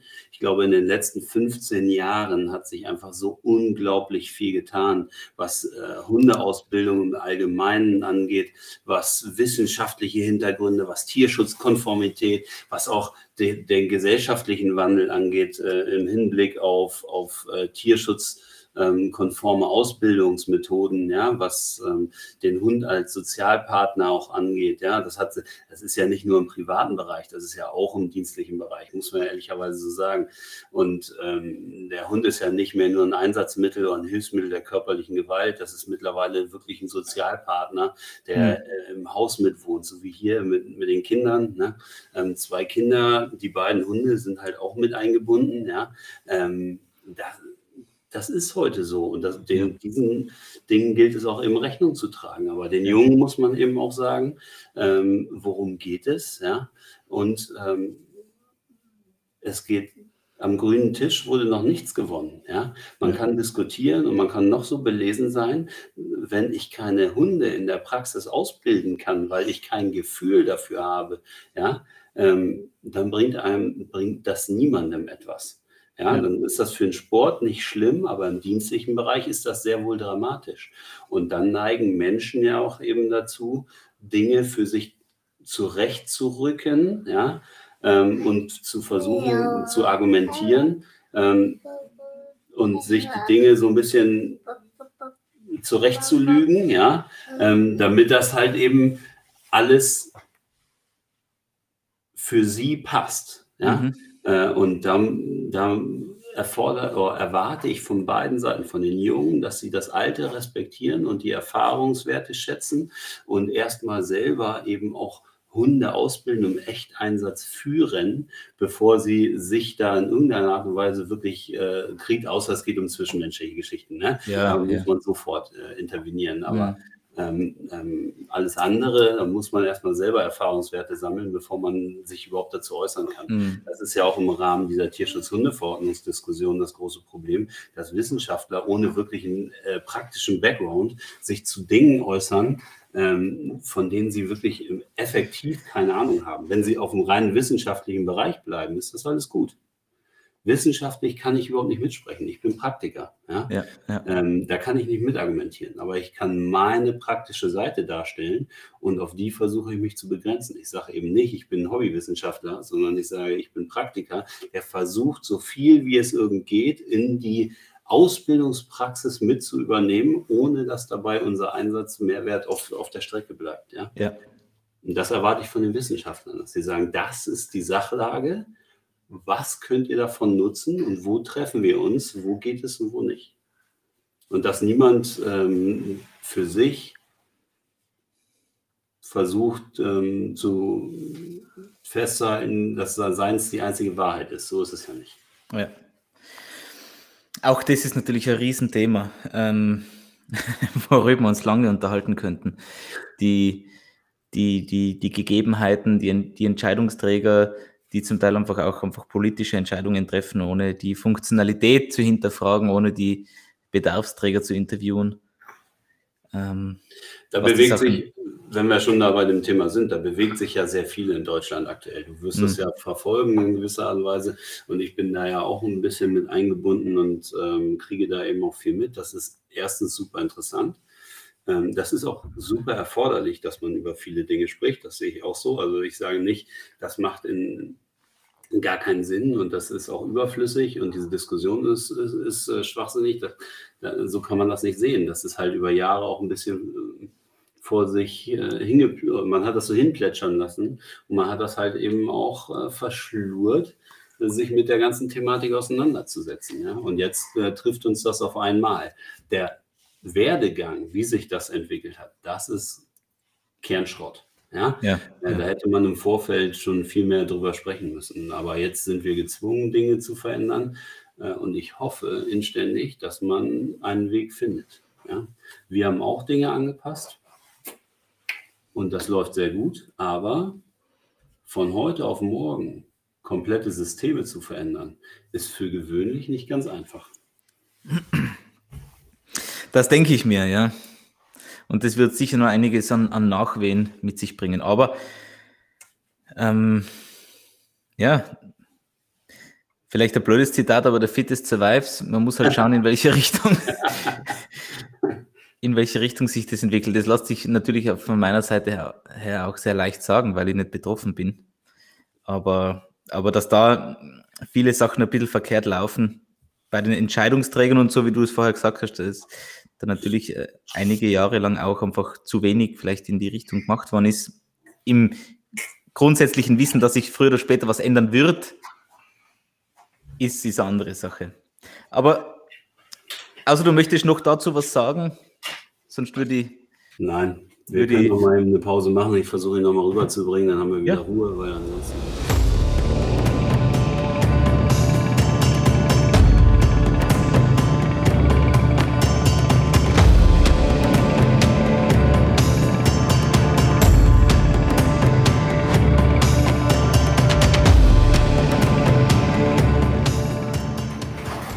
So. Oder? Teil 3. Teil 3. Mit dem im Podcast mit Florian Schneider und Björn Wunder. hey, viele würden sagen, das ist vollkommen unprofessionell. Ich bin mittlerweile hundertprozentig der Überzeugung, wenn ich hier zu Hause bin, Familie geht vor. Ja? Immer. Weil Immer. Äh, der, der, der Kleine ist einfach, beide Kinder sind einfach so einzigartig und äh, da will ich keinen, auch so anstrengend das auch ist, ich will keinen Tag missen in dieser ganzen Geschichte. Na, das finde ich gut und das, und das finde ich ehrlich und der, der, der Podcast soll, ähm, soll in sich keine Verpflichtung sein, weder für mich noch, noch für meine Gäste. Im Gegenteil, ich, ich sehe ich es einfach als, als Chance, ähm, eben mit Leuten zu sprechen, die halt nicht in der Nachbarschaft wohnen und, und das Gespräch gleichzeitig anderen zur Verfügung zu stellen, die, die sich ebenso für die ein oder andere Person oder das Thema interessieren. Insofern. Ähm, Wer es eben nicht gesehen hat, ich äh, habe gerade meinen Sohn dem, hier reingeholt und habe ihn, äh, ist eigentlich hundemüde, weil er einfach jetzt keinen Mittagsschlaf gemacht yeah. hat, weil er mich die ganze Zeit hier unten quasseln hört. Und äh, deswegen ist er mir gerade fast auf dem Schoß eingeschlafen. Meine Frau startet jetzt einen zweiten Versuch mit dem Mittagsschlaf. Okay, okay. Ist so. egal, sonst, sonst bringst du ihn dann noch einmal ins Bett und ich interview deine Frau weiter. Ja, so. Bitte. Die ist auf jeden Fall ein Thema. So, Björn, ähm, hat in, in deinem Schaffen bisher, und es, es ist ja immer wieder auf und ab, gerade als Ausbilder, gerade ähm, bei der Behörde, wo man halt ähm, und auch im privatwirtschaftlichen Bereich natürlich. Manche Entscheidungen ähm, entstehen nicht von heute auf morgen, andere schon, wie wir, wie wir gerade besprochen haben, aber andere nicht. Es gibt Höhen und Tiefen. Ähm, gibt es rückwirkend, äh, hat es dann einen Knackpunkt gegeben, wo du jetzt retrospektiv sagen kannst, zum Glück bin ich da am Ball geblieben, aber da, da wäre ich schon kurz davor gewesen, einmal einen anderen Weg einzuschlagen oder ähm, die Hundesache doch zu belassen, hat es da Knackpunkte gegeben und schwere Entscheidungen? Nein, also man muss das, glaube ich, ein bisschen trennen. Das ist einfach so, diese Hundearbeit, das, das Thema Hund, die Hundeausbildung, das äh, sich befassen mit dem Tier, noch nicht einmal. Habe ich nicht einen Tag bereut, weil ich das unglaublich schön finde, sonst will ich es ja nicht machen. Ne? Ähm, ich finde, das ist, das, das kann einen auch äh, total erfüllen. Ja? Wo mhm. wir wieder dabei sind, so ich sag mal, das Übereinbringen, so ein, so, ein, so ein richtiges Hundeleben und ein Familienleben ist nicht ganz einfach, ne? weil das unter Umständen gerade im Diensthundbereich, nicht alle Diensthunde sind auch in der Familie eben verträglich, muss man ja auch so sehen. Ähm, da muss man auch drüber sprechen. Das ist schon schwierig, ja. Aber das ähm, Thema Hund, gerade im dienstlichen Kontext, ist für mich jeden Tag erfüllend. Auf der anderen Seite ist dieser systemische Druck, den du hier und da hast, ähm, wo es darum geht, eben den systemischen Zwängen auch gerecht zu werden, die einfach die polizeilichen Geschichten, ja, äh, der polizeiliche Alltag, dem du gerecht werden musst. Ähm, und da sieht das ganz anders aus. Und da hatte ich natürlich hier und da in diesem Veränderungsprozess in den letzten Jahren immer mal Momente, wo ich gesagt habe, so, jetzt reicht's, jetzt äh, ist auch vorbei. Jetzt habe ich einfach keine Lust mehr, nochmal mit dem Kopf gegen die Wand zu laufen. Mhm. Ähm, ja, ähm, ich habe ich glaube schon, dass man viel Verständnis oder dass ich viel Verständnis aufbringe für, ähm, für das Gesamtsystem. Aber nichtsdestotrotz ist es so, wenn du dann da stehst und dir sind teilweise die Hände gebunden, du möchtest Dinge verändern und dann am besten jetzt von, von jetzt auf gleich, ja. Ähm, so als, als Praktiker, als Macher, sag ich mal, du willst das jetzt, dass das besser läuft, ja. Ähm, und willst dir das nicht noch lange angucken und dann siehst du, wenn du das realistisch betrachtest, dass das auch mal zwei Jahre oder drei Jahre dauert. Ähm, da kann man schon, verstehe ich jeden, der dann noch sagt, äh, das kann ich, schaffe ich auch nicht. Ja? Und da deswegen äh, finde ich das super, dass es so Menschen wie dich gibt oder ähm, andere, die jetzt auch so in der Ausbildung sind. Ne? Ob das jetzt Tobias Gustafsson ist, den, den ich ja jetzt auch getroffen habe. Ne? Ähm, total sympathischer Kerl, der die Dinge gut rüberbringen kann. Ne? Äh, oder, oder Büffel, wer Büffel kennt, ne? so ein wirklich netter Mensch, ja, mit so viel Hintergrund und Fachwissen, ja, ähm, und selber ist er ja auch nicht mehr Dienstunführer im Land äh, genau, NRW. Ja. Ne? Ähm, das ist so verschenktes Potenzial, aber ich, ähm, und, und das verstehe ich dann manchmal einfach auch nicht. Ne? Mhm. Aber ich gebe ja. mein Bestes, eben diese Geschichten mit rüberzunehmen und am Ball zu bleiben. Sehr cool, Björn. Jetzt haben wir es erreicht, dass das Keyword Fast Response Game.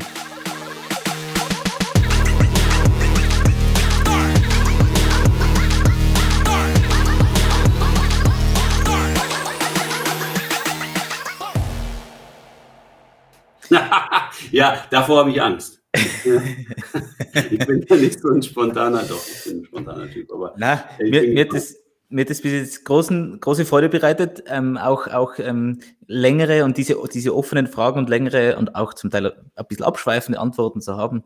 Ähm, das ist großartig. Jetzt beim Keyword Fast Response Game geht es tatsächlich darum, auf die Schlagwörter oder kurze Phrasen äh, möglichst rasche, intuitive Antworten zu finden.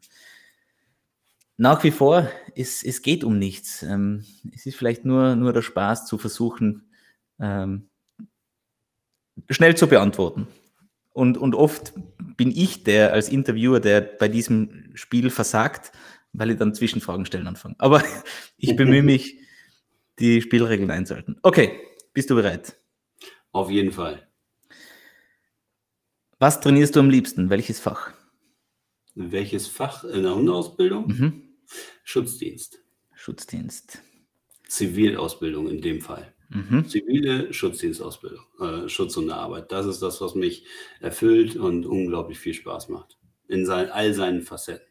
Und wenn ich das ausführen darf, ja. in allen Ausbildungsbereichen halte ich die Schutzhundeausbildung in unserem dienstlichen Alltag für das Komplexeste. Ja. Und da will ich jetzt nicht despektierlich gegenüber dem äh, Spürhundbereich sein, das ist auch hochgradig komplex, aber äh, die Auswirkungen sind andere. Mhm. Ja, da werden wir nachher noch einmal kurz einhaken, da habe ich noch eine Zusatzfrage. Ähm, nächstes. Monopurpose-Hunde versus Dualhunde. Beides hat seine Vor- und Nachteile. Wer hochprofessionell abliefern will in jedem Bereich, der ist mit. Ah, ich darf ja nur einzeln antworten. Na, wir, wir, sind, wir, wir sind eh schon gescheitert. Mono. Mono. Mono. Mono ist immer das Professionellere aus meiner mhm. Sicht. Ja, es gibt Bereiche, um das auszuführen, damit es für jeden auch verständlich ist, aus meiner Sicht, die man zusammenpacken kann. Ja, den Schutzhundbereich, beispielsweise mit dem Rauschgiftspürhund, ja, den du wirklich alltäglich brauchst. Ne? Mhm. In anderen Bereichen macht das, würde es in, aus meiner Sicht eben auch Sinn machen, die Singular zu verwenden und zu mhm. führen und dafür da professionell abzuliefern. Es geht aber auch in der dualen Verwendung. Ja, das ist möglich. Und ich liebe Dualverwendung. Ich möchte auch eigentlich keinen anderen führen, weil das das Einsatzspektrum erweitert. Aber um richtig professionell abzuliefern und nur dann, dann macht das eine immer mehr Sinn. Hm. Absolut. Aber wer will dauerhaft zwei Hunde führen? Wir fahren jetzt auch noch zu zweit durch die Gegend, ne? Dann bräuchten wir vier Boxen in einem hm. Auto. Das wird hm. dann irgendwann voll. Ähm, jetzt frage ich doch gleich dazwischen. Gibt es in, in, in, in eurer Landespolizei Monohunde? Gibt's ja, ja gibt es. Die sind dann für, kann man, darf man das sagen, oder? Ja, ist ja kein Geheimnis. Also wir haben ja Suche an, da heißt bei uns Suche an Personen, ähm, Rauschgifthunde, die singular ah, verwendet sind. Halt, okay. Ne? Das sind auch äh, keine Gebrauchshundrassen, mhm. das sind auch, äh, wir haben jetzt okay. gerade einen Labrador zum Beispiel.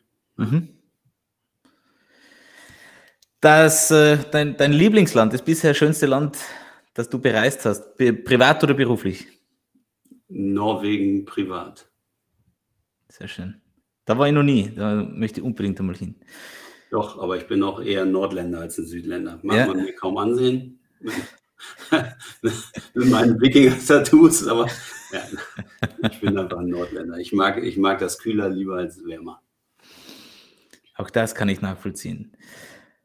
Ähm, was hast du bisher noch nicht ausgebildet, würdest aber gern, bist einfach nur nie dazu gekommen? Einen richtigen, äh, professionell auf den Punkt ausgebildeten Man-Trailer. Mhm. Würde mich, wir haben das Thema aufgegriffen, ähm, weil wir eben auch, wie gesagt, eng mit Esther da in Kontakt stehen, weil das in meinen Augen gerade für unsere Bereiche der einzige gangbare und sinnvolle Weg ist. Ähm, für unsere Schutzhunde, polizeilichen Schutzhunde, so wie mhm. sie das aufbaut. Aber einen reinen Man-Trailer, auch mal einen Bluthund, ja, also äh, äh, mal ausbilden, das würde mich durchaus interessieren, rein fachlich. Meine Spezialisierung ist ganz klar der Schutzhundbereich. Hm. Ähm, deine Lieblingsrasse bei Hunden? Belgischer Schäferhund. Da bin ich, da bin ich vielleicht klassisch, ja, ja, aber ich mag die belgischen Schäferhunde einfach. Sie sind immer leicht wahnsinnig bis äh, äh, ja, wahnsinnig bis äh, durchzugsstark oder, oder dominant, ja, äh, wie man das auch immer formulieren mag, äh, so im Alltagssprech. Ich mag diese Art Hund. Sie verstehen unglaublich schnell, sie setzen schnell um, sie, sind, sie haben immer äh, eine richtig hohe Motivation äh, und das ist das, was mir am meisten Spaß macht, irgendwo anzupacken. So Schlaftabletten, die du für, für irgendwas äh, motivieren musst, ja, ähm, kann man mal machen. Mhm habe ich hier und da auch mal, aber das ist eigentlich nicht das Ziel, äh, was ich so habe. Mir macht das lieber bremsen als fördern.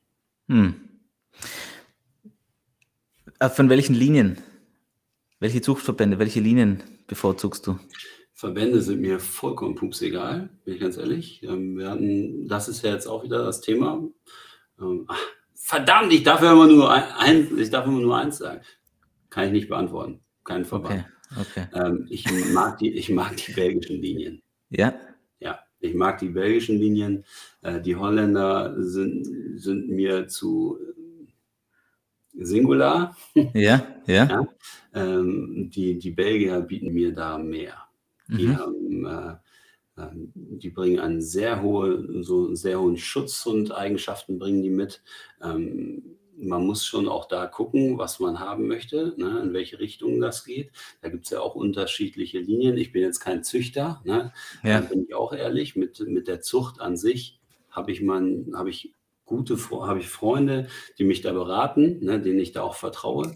Mir geht es da um das gesamte keine reine, keinen Hund mit reiner jagdlichen Motivation, der vollkommen stumpf ist. Ja.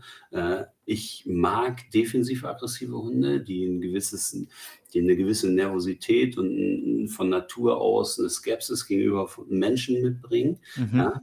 Ähm, und ein Hund, der beides vereint, ist eigentlich für mich der ideale Hund. Und den mhm. finde ich äh, in belgischen Linien schon. Ja, allerdings findest du auch woanders, ohne Frage. Ähm, aber damit sind wir immer sehr gut gefahren. Habe ich jetzt auch zwei ne? mhm. und ich bin mit beiden hochzufrieden, muss ich sagen. Spannend, sehr spannend.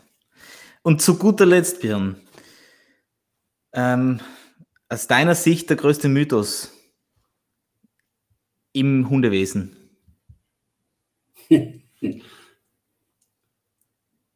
Ohne Strafe Gott, nur, nur ausbilden über rein positive Verstärkung. Absolut. Dem also, jetzt muss man das ja ein bisschen wieder differenzieren. Ne? Grundaufbau immer über rein positive Verstärkung. Aufrechterhaltung über ein ganzes Hundeleben lang nur mittels rein positiver Verstärkung. Killefits. Brauchen wir uns nicht, also muss man sich eigentlich nicht drüber unterhalten. Ja. Und dann nochmal diese undifferenzierten Aussagen zur Strafe, ähm, wo Strafe immer nur positive Bestra Strafe bedeutet, eben ja, negative Strafe da gar nicht genannt wird, was es auch für mhm. negative Auswirkungen auf unsere extrovertierten Hunde eben hat. Ja, ähm, das ist ein Mythos. Und äh, Absolut. da muss man einfach offen und ehrlich drüber sprechen. Und das ist ja auch einer dieser Knackpunkte, ähm, wo das Ganze so romantisiert wird was einfach mit, mit der echten Anwendung nichts zu tun hat. Und ähm, die, die, ich finde ja die Idee sehr edel. Ja? Also jeder von uns würde gern nur belohnen. Aber ähm, erstens einmal spielt das Leben einfach nicht nur, ähm, dass nur gewünschtes Verhalten gezeigt wird. Und zweitens scheitert leider die Positive-Only-Bewegung schon in ihrer, in ihrer Betitelung. Weil geht es um Positive Reinforcement oder geht es um Positive Punishment oder was ist mit negativer Verstärkung? Wie gehen, wie gehen die Charaktere um, selber wenn sie unerwünschtes Verhalten haben, etc. Ich finde das auch, ähm, ich finde es gar nicht mühsam, ich finde es eigentlich ein sehr interessantes Thema, aber ich finde eher die Personen, mit denen man diskutieren muss, mühsam. Äh, es ist super interessant. Und Voll. ich finde es auch richtig gut, dass ähm, man sich differenzierter mit dieser ganzen Thematik befasst. Ähm, aber wie gesagt, jetzt sind wir wieder am grünen Tisch. Ne? Ob wir da jetzt am grünen Tisch drüber sprechen und mit wem sprechen wir da auch am grünen Tisch oder jetzt hier im Podcast. Ne? Ähm, wir können darüber reden. Am Ende muss man draußen schauen, dass ich die Dinge eben auch erkenne, umsetzen kann ja? und in die Praxis bringe. Ja. Und ähm, das ist einer der großen Errungenschaft oder eine der großen Errungenschaften der letzten, ich sag mal, zehn Jahre bei uns in der dienstlichen Ausbildung war. Ja? Was wir an, an positiver Strafe reduziert haben, unglaublich. Ja? Mhm. Ähm, so, und äh, da, das muss man ja auch mal betrachten. Was hat sich denn jetzt schon verändert in den Bereichen? Ähm, was ist denn jetzt schon ganz anders, als es noch vor, vor Jahren war. Ja, wie viel brauchen wir eigentlich noch in welchen Situationen und wie wird es dann umgesetzt? Ja, ähm, welches Verständnis ist bei den äh, jungen Hundeführern denn jetzt auch vorhanden? Ja, ähm, und da bin ich mir ziemlich sicher, dass die teilweise mehr ein gut ausgebildeter junger Hundeführer, der kann in der Praxis schon mehr abliefern als ein Wissenschaftler, der mir sagt, äh, positive only. Ja? ja und ja. Äh, da haben die Hunde häufig, gerade unsere Hunde, unser Typ Hund hat häufig weniger Stress, weil der einfach weiß, was er darf, was er nicht darf. Und damit rede ich, ich rede nicht davon, den Hund unsinnig zu strafen. Ja, das, das ist vollkommen genau. äh, unstrittig. Ich rede von einer guten Ausbildung, die dem Hund maximale Stabilität vermittelt und Handlungssicherheit. Ja? Und mhm. ihn auch in Situationen, die für ihn unklar sind, Lösungsansätze bietet, ohne dass er schwimmt und Stress entwickelt. Ja? Ähm, unnötigen Stress. Darauf, darauf kommt es ja an. Und das geht manchmal, glaube ich, unter, ja. Auf jeden Fall, da, da wird da, da es ganz bestimmt noch viel Gesprächsbedarf geben in den nächsten Wochen, Monaten, Jahren. Ähm, aber es ist ein hochinteressantes Thema äh, wenn man es vernünftig angehen kann, ähm, absolut notwendig. Äh, ja, bevor, bevor wir darin versinken, vielleicht, vielleicht an einem anderen... Man aufpassen, das wird ja immer alles... Dann, ja, ja. Ich, wie gesagt, ich bin so ein Analogtyp, ne? Wenn das jetzt irgendwo... wer weiß, äh, hier Martin Ritter hört das demnächst. Also, oh, jetzt habe ich das auch noch gesagt, ne? Versteckte ja. Werbung. Alter. Ja. schneid, schneid, schneid, das raus. Piepstone. Nein. Piepstone. Nein. Alles, alles no stress. Ähm, gut, jetzt kommen wir sozusagen in den letzten Teil. Björn, ich hoffe, du hast noch ein bisschen Zeit. Und wir versuchen es einfach. Die, die jetzigen Fragen, glaube ich, kann man, ohne dir das Wort nehmen zu wollen, kann, können wir sicher ähm, rascher durchgehen. Die, die vorigen waren sehr offen, die jetzigen sind so halb offen. Ähm, aber schauen wir mal, was auf dich zukommt. Was, okay, eigentlich ist das ein sehr, sehr breites Thema. Was war einer der größten Fehler, den du je gemacht hast? Seitens der Ausbildung oder Einsetzen von Hunden?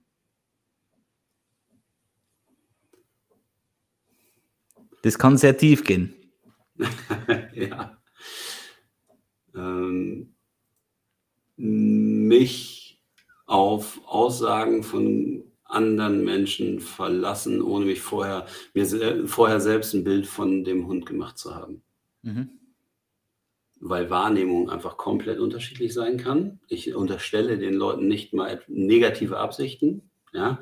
Äh, Wahrnehmung kann einfach komplett unterschiedlich sein. Aber in der Hundeausbildung macht das, wenn ich ein Team nicht kenne, immer Sinn. Meine Erfahrung heute, sich das vorher anzuschauen, wenn es um, ähm, um, um tiefe, um schwere Themen geht, sage ich mal, ne?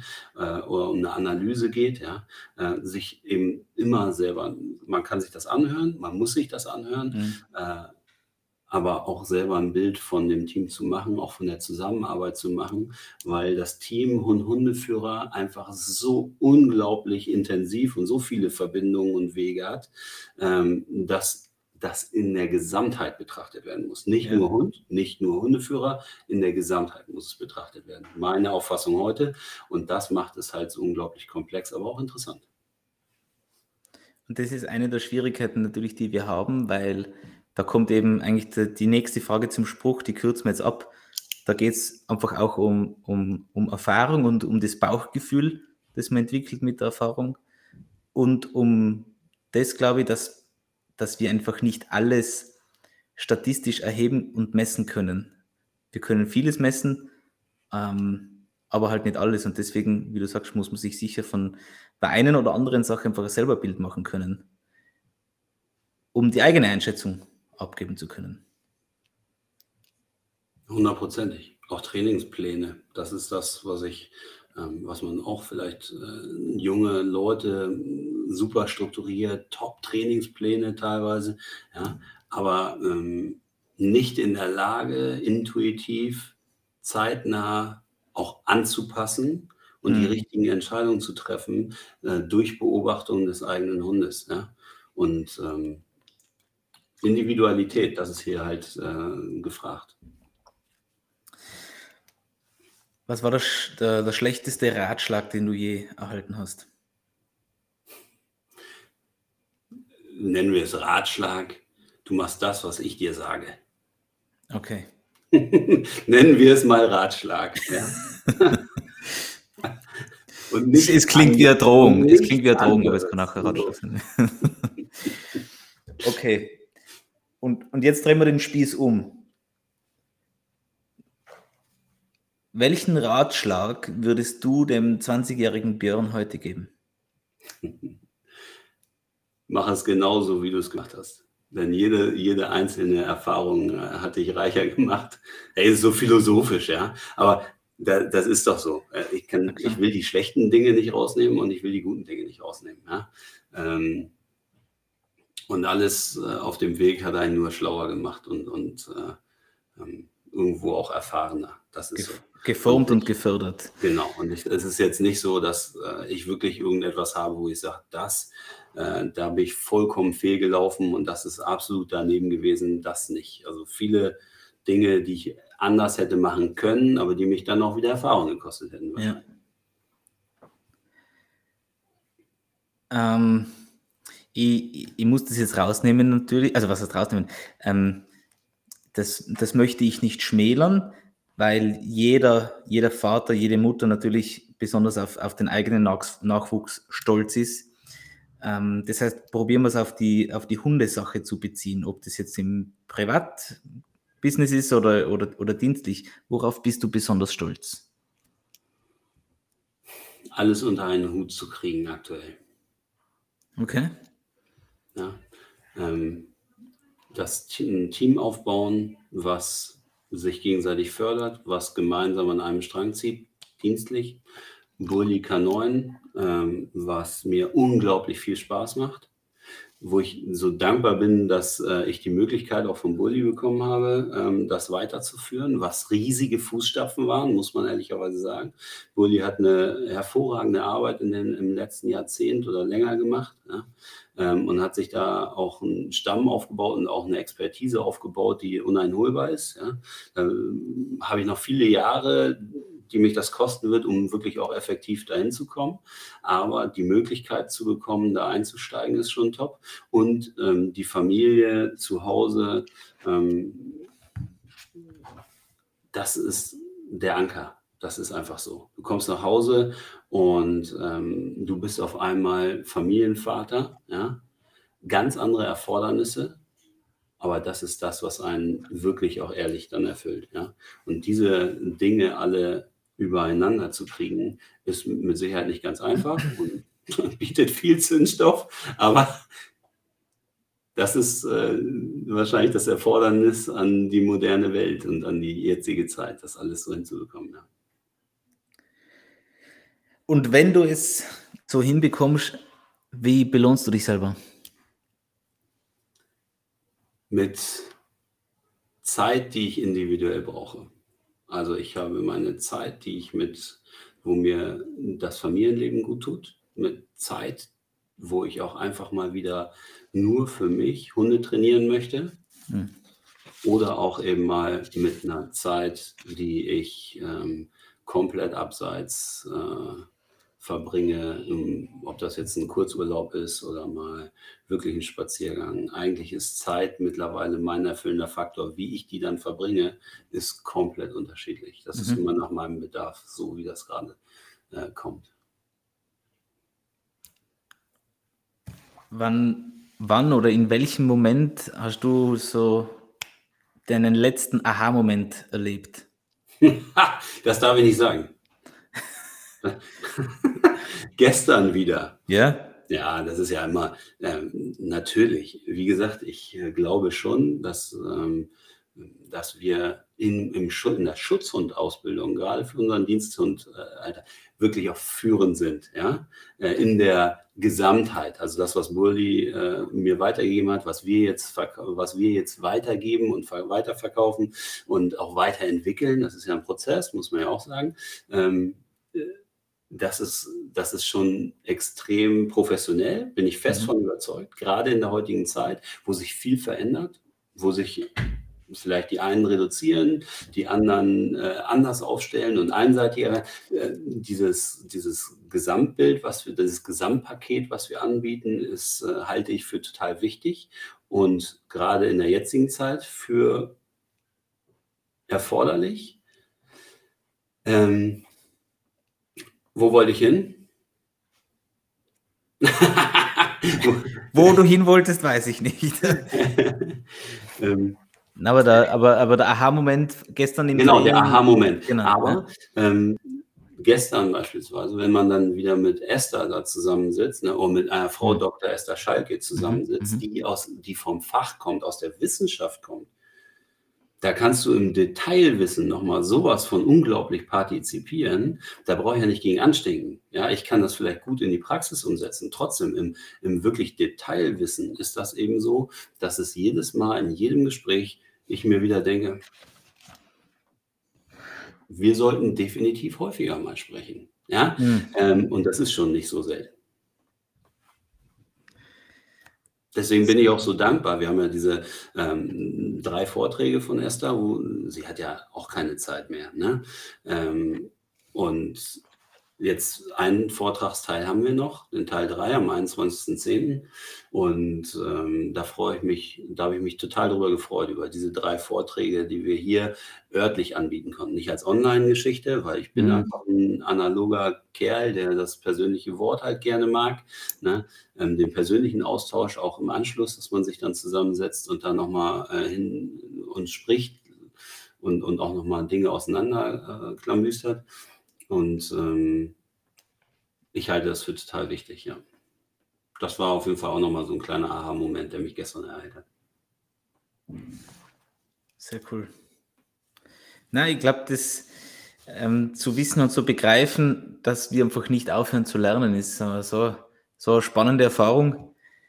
Und das ist das, was ich immer wieder, gerade die letzten Jahre beim, wobei, wo ich so viele Aha-Momente gehabt habe im, ähm, im Verstehen, nämlich, weil ich habe ich hab unterschiedlichste Ausbildungen zivil und privat gemacht und ich glaube, ich war sehr früh vom theoretischen Wissensstand relativ gut. Aber wie ich vorher schon gesagt habe, das, das Praktische, die Anwendung hat mir einfach gefehlt und gerade über die Arbeit mit den Schweden etc. sind bei mir so viele Lichter plötzlich aufgegangen und das, das motiviert irgendwo so. Man, es, es, es bringt einem auch irgendwo bei, wie wenig man noch weiß oder versteht. Aber auf der anderen Seite ähm, kann das auch ein irrsinniger Ansporn sein, natürlich, gerade für junge Hundeführer, Trainer, Ausbilder, ähm, die sich manchmal, wie, wie heißt dieser Effekt? Da gibt es ja so einen, die, die, die Australier oder die Engländer sagen das immer wieder, ähm, wo man sich einfach in dem wiederfindet, wie, wie viel es noch gibt und wie wenig man scheint zu wissen obwohl man eigentlich eh schon einen ganz einen guten Grundstock hat. Wer gut beobachtet, wird es an jedem Hund feststellen, den er ausbildet. Das ist immer nach oben da. Ist doch so. Absolut.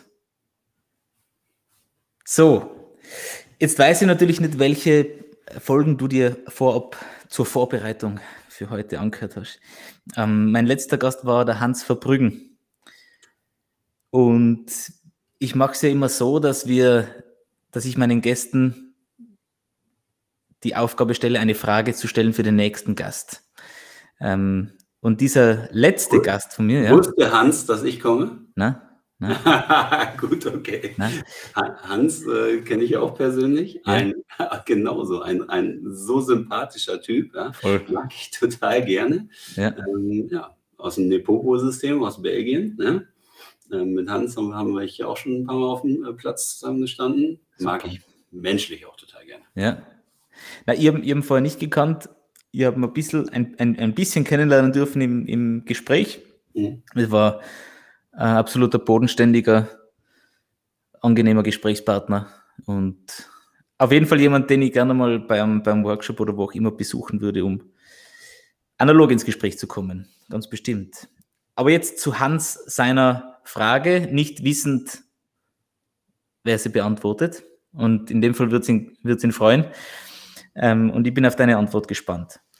Ich habe versucht, äh, aus dem, aus dem Belgisch-Englisch äh, eine deutsche Frage zu stellen. Dass du ihn überhaupt verstanden hast. Nein, das hat, das hat schon funktioniert. Also, die Frage war wie folgt und beinhaltet vielleicht mehrere Fragen.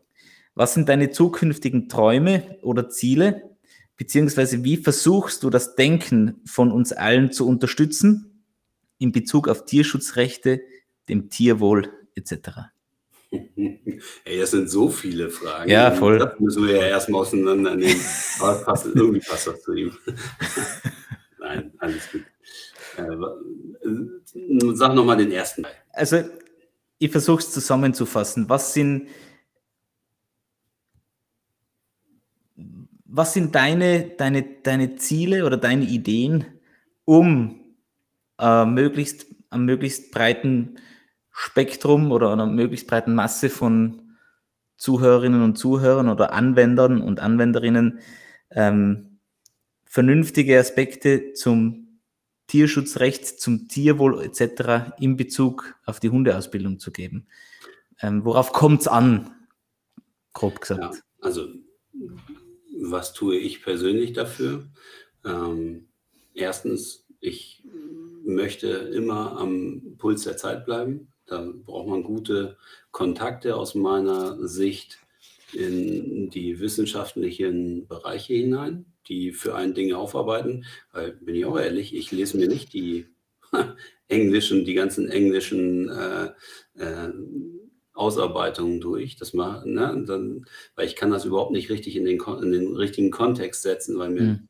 Der ganze Hintergrund, der wissenschaftliche, äh, in, der, in der Gesamtheit ja fehlt. Ich brauche schon Leute, die einem das vorarbeiten und eben sagen, das ist relevant, das nicht. Ne, aber da am Puls der Zeit bleiben.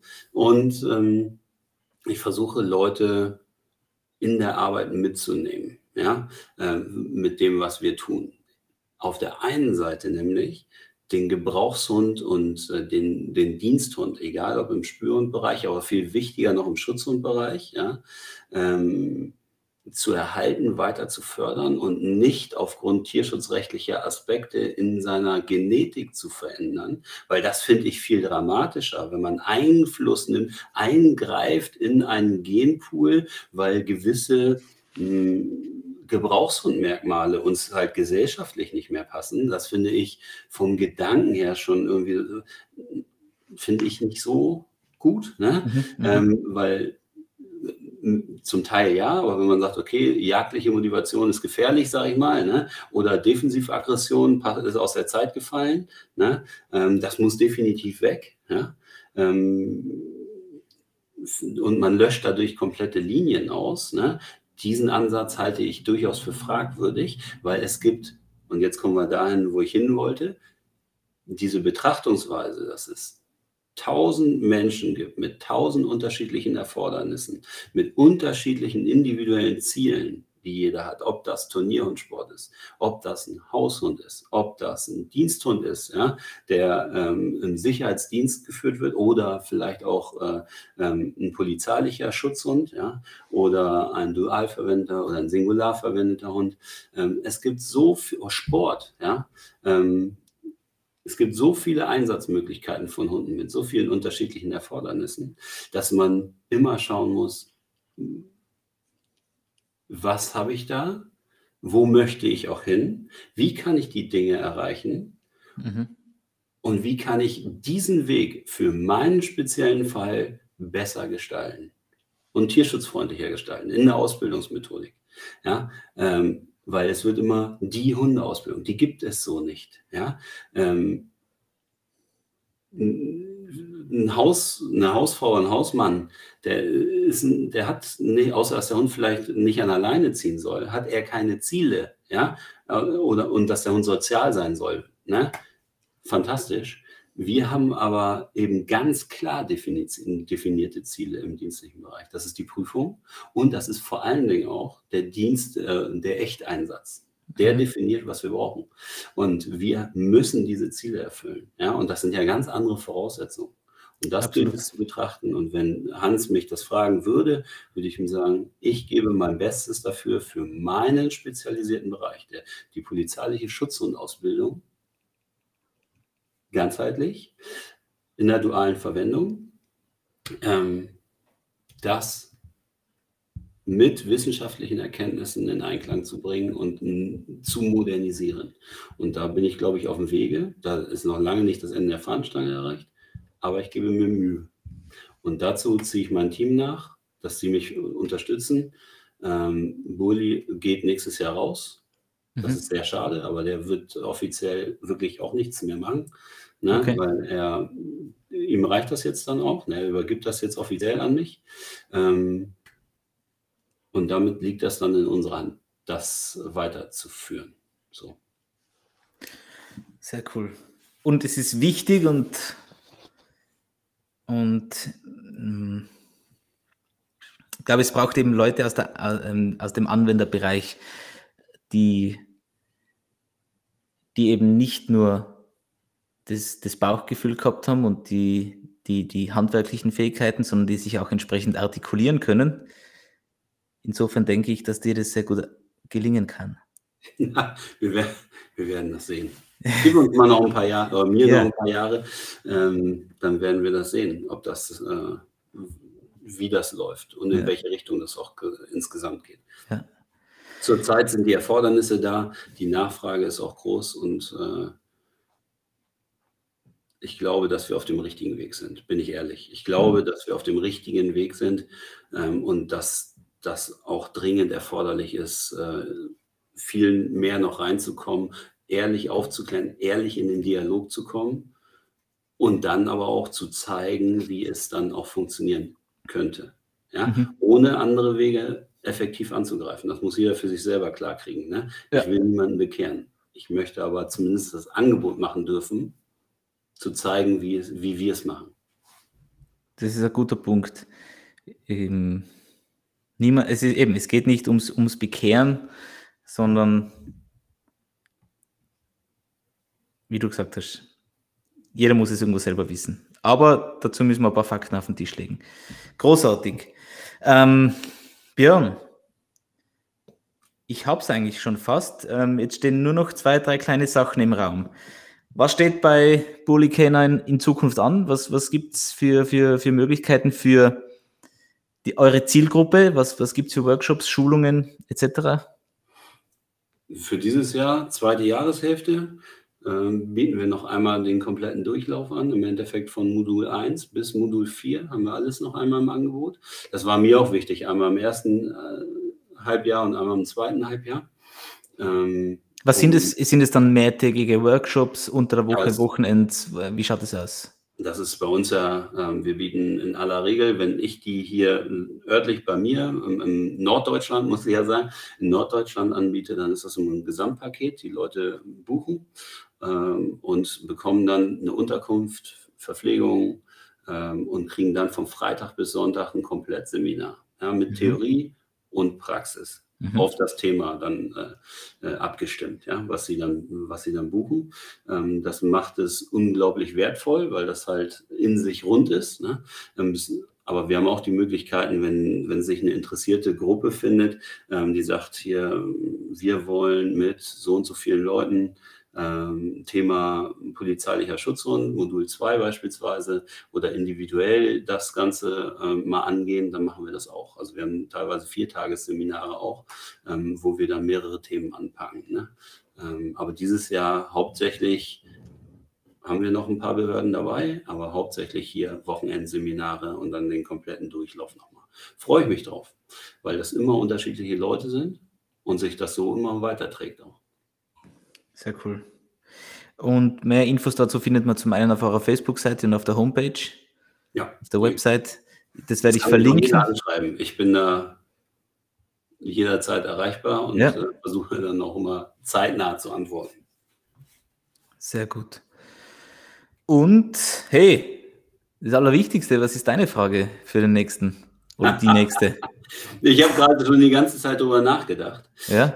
Äh, meine Frage wäre, was tust du, um die bestehenden Differenzen in der Gesamtheit der Hundeausbildung, die Vorbehalte untereinander abzubauen und gegenseitiges Verständnis zu fördern?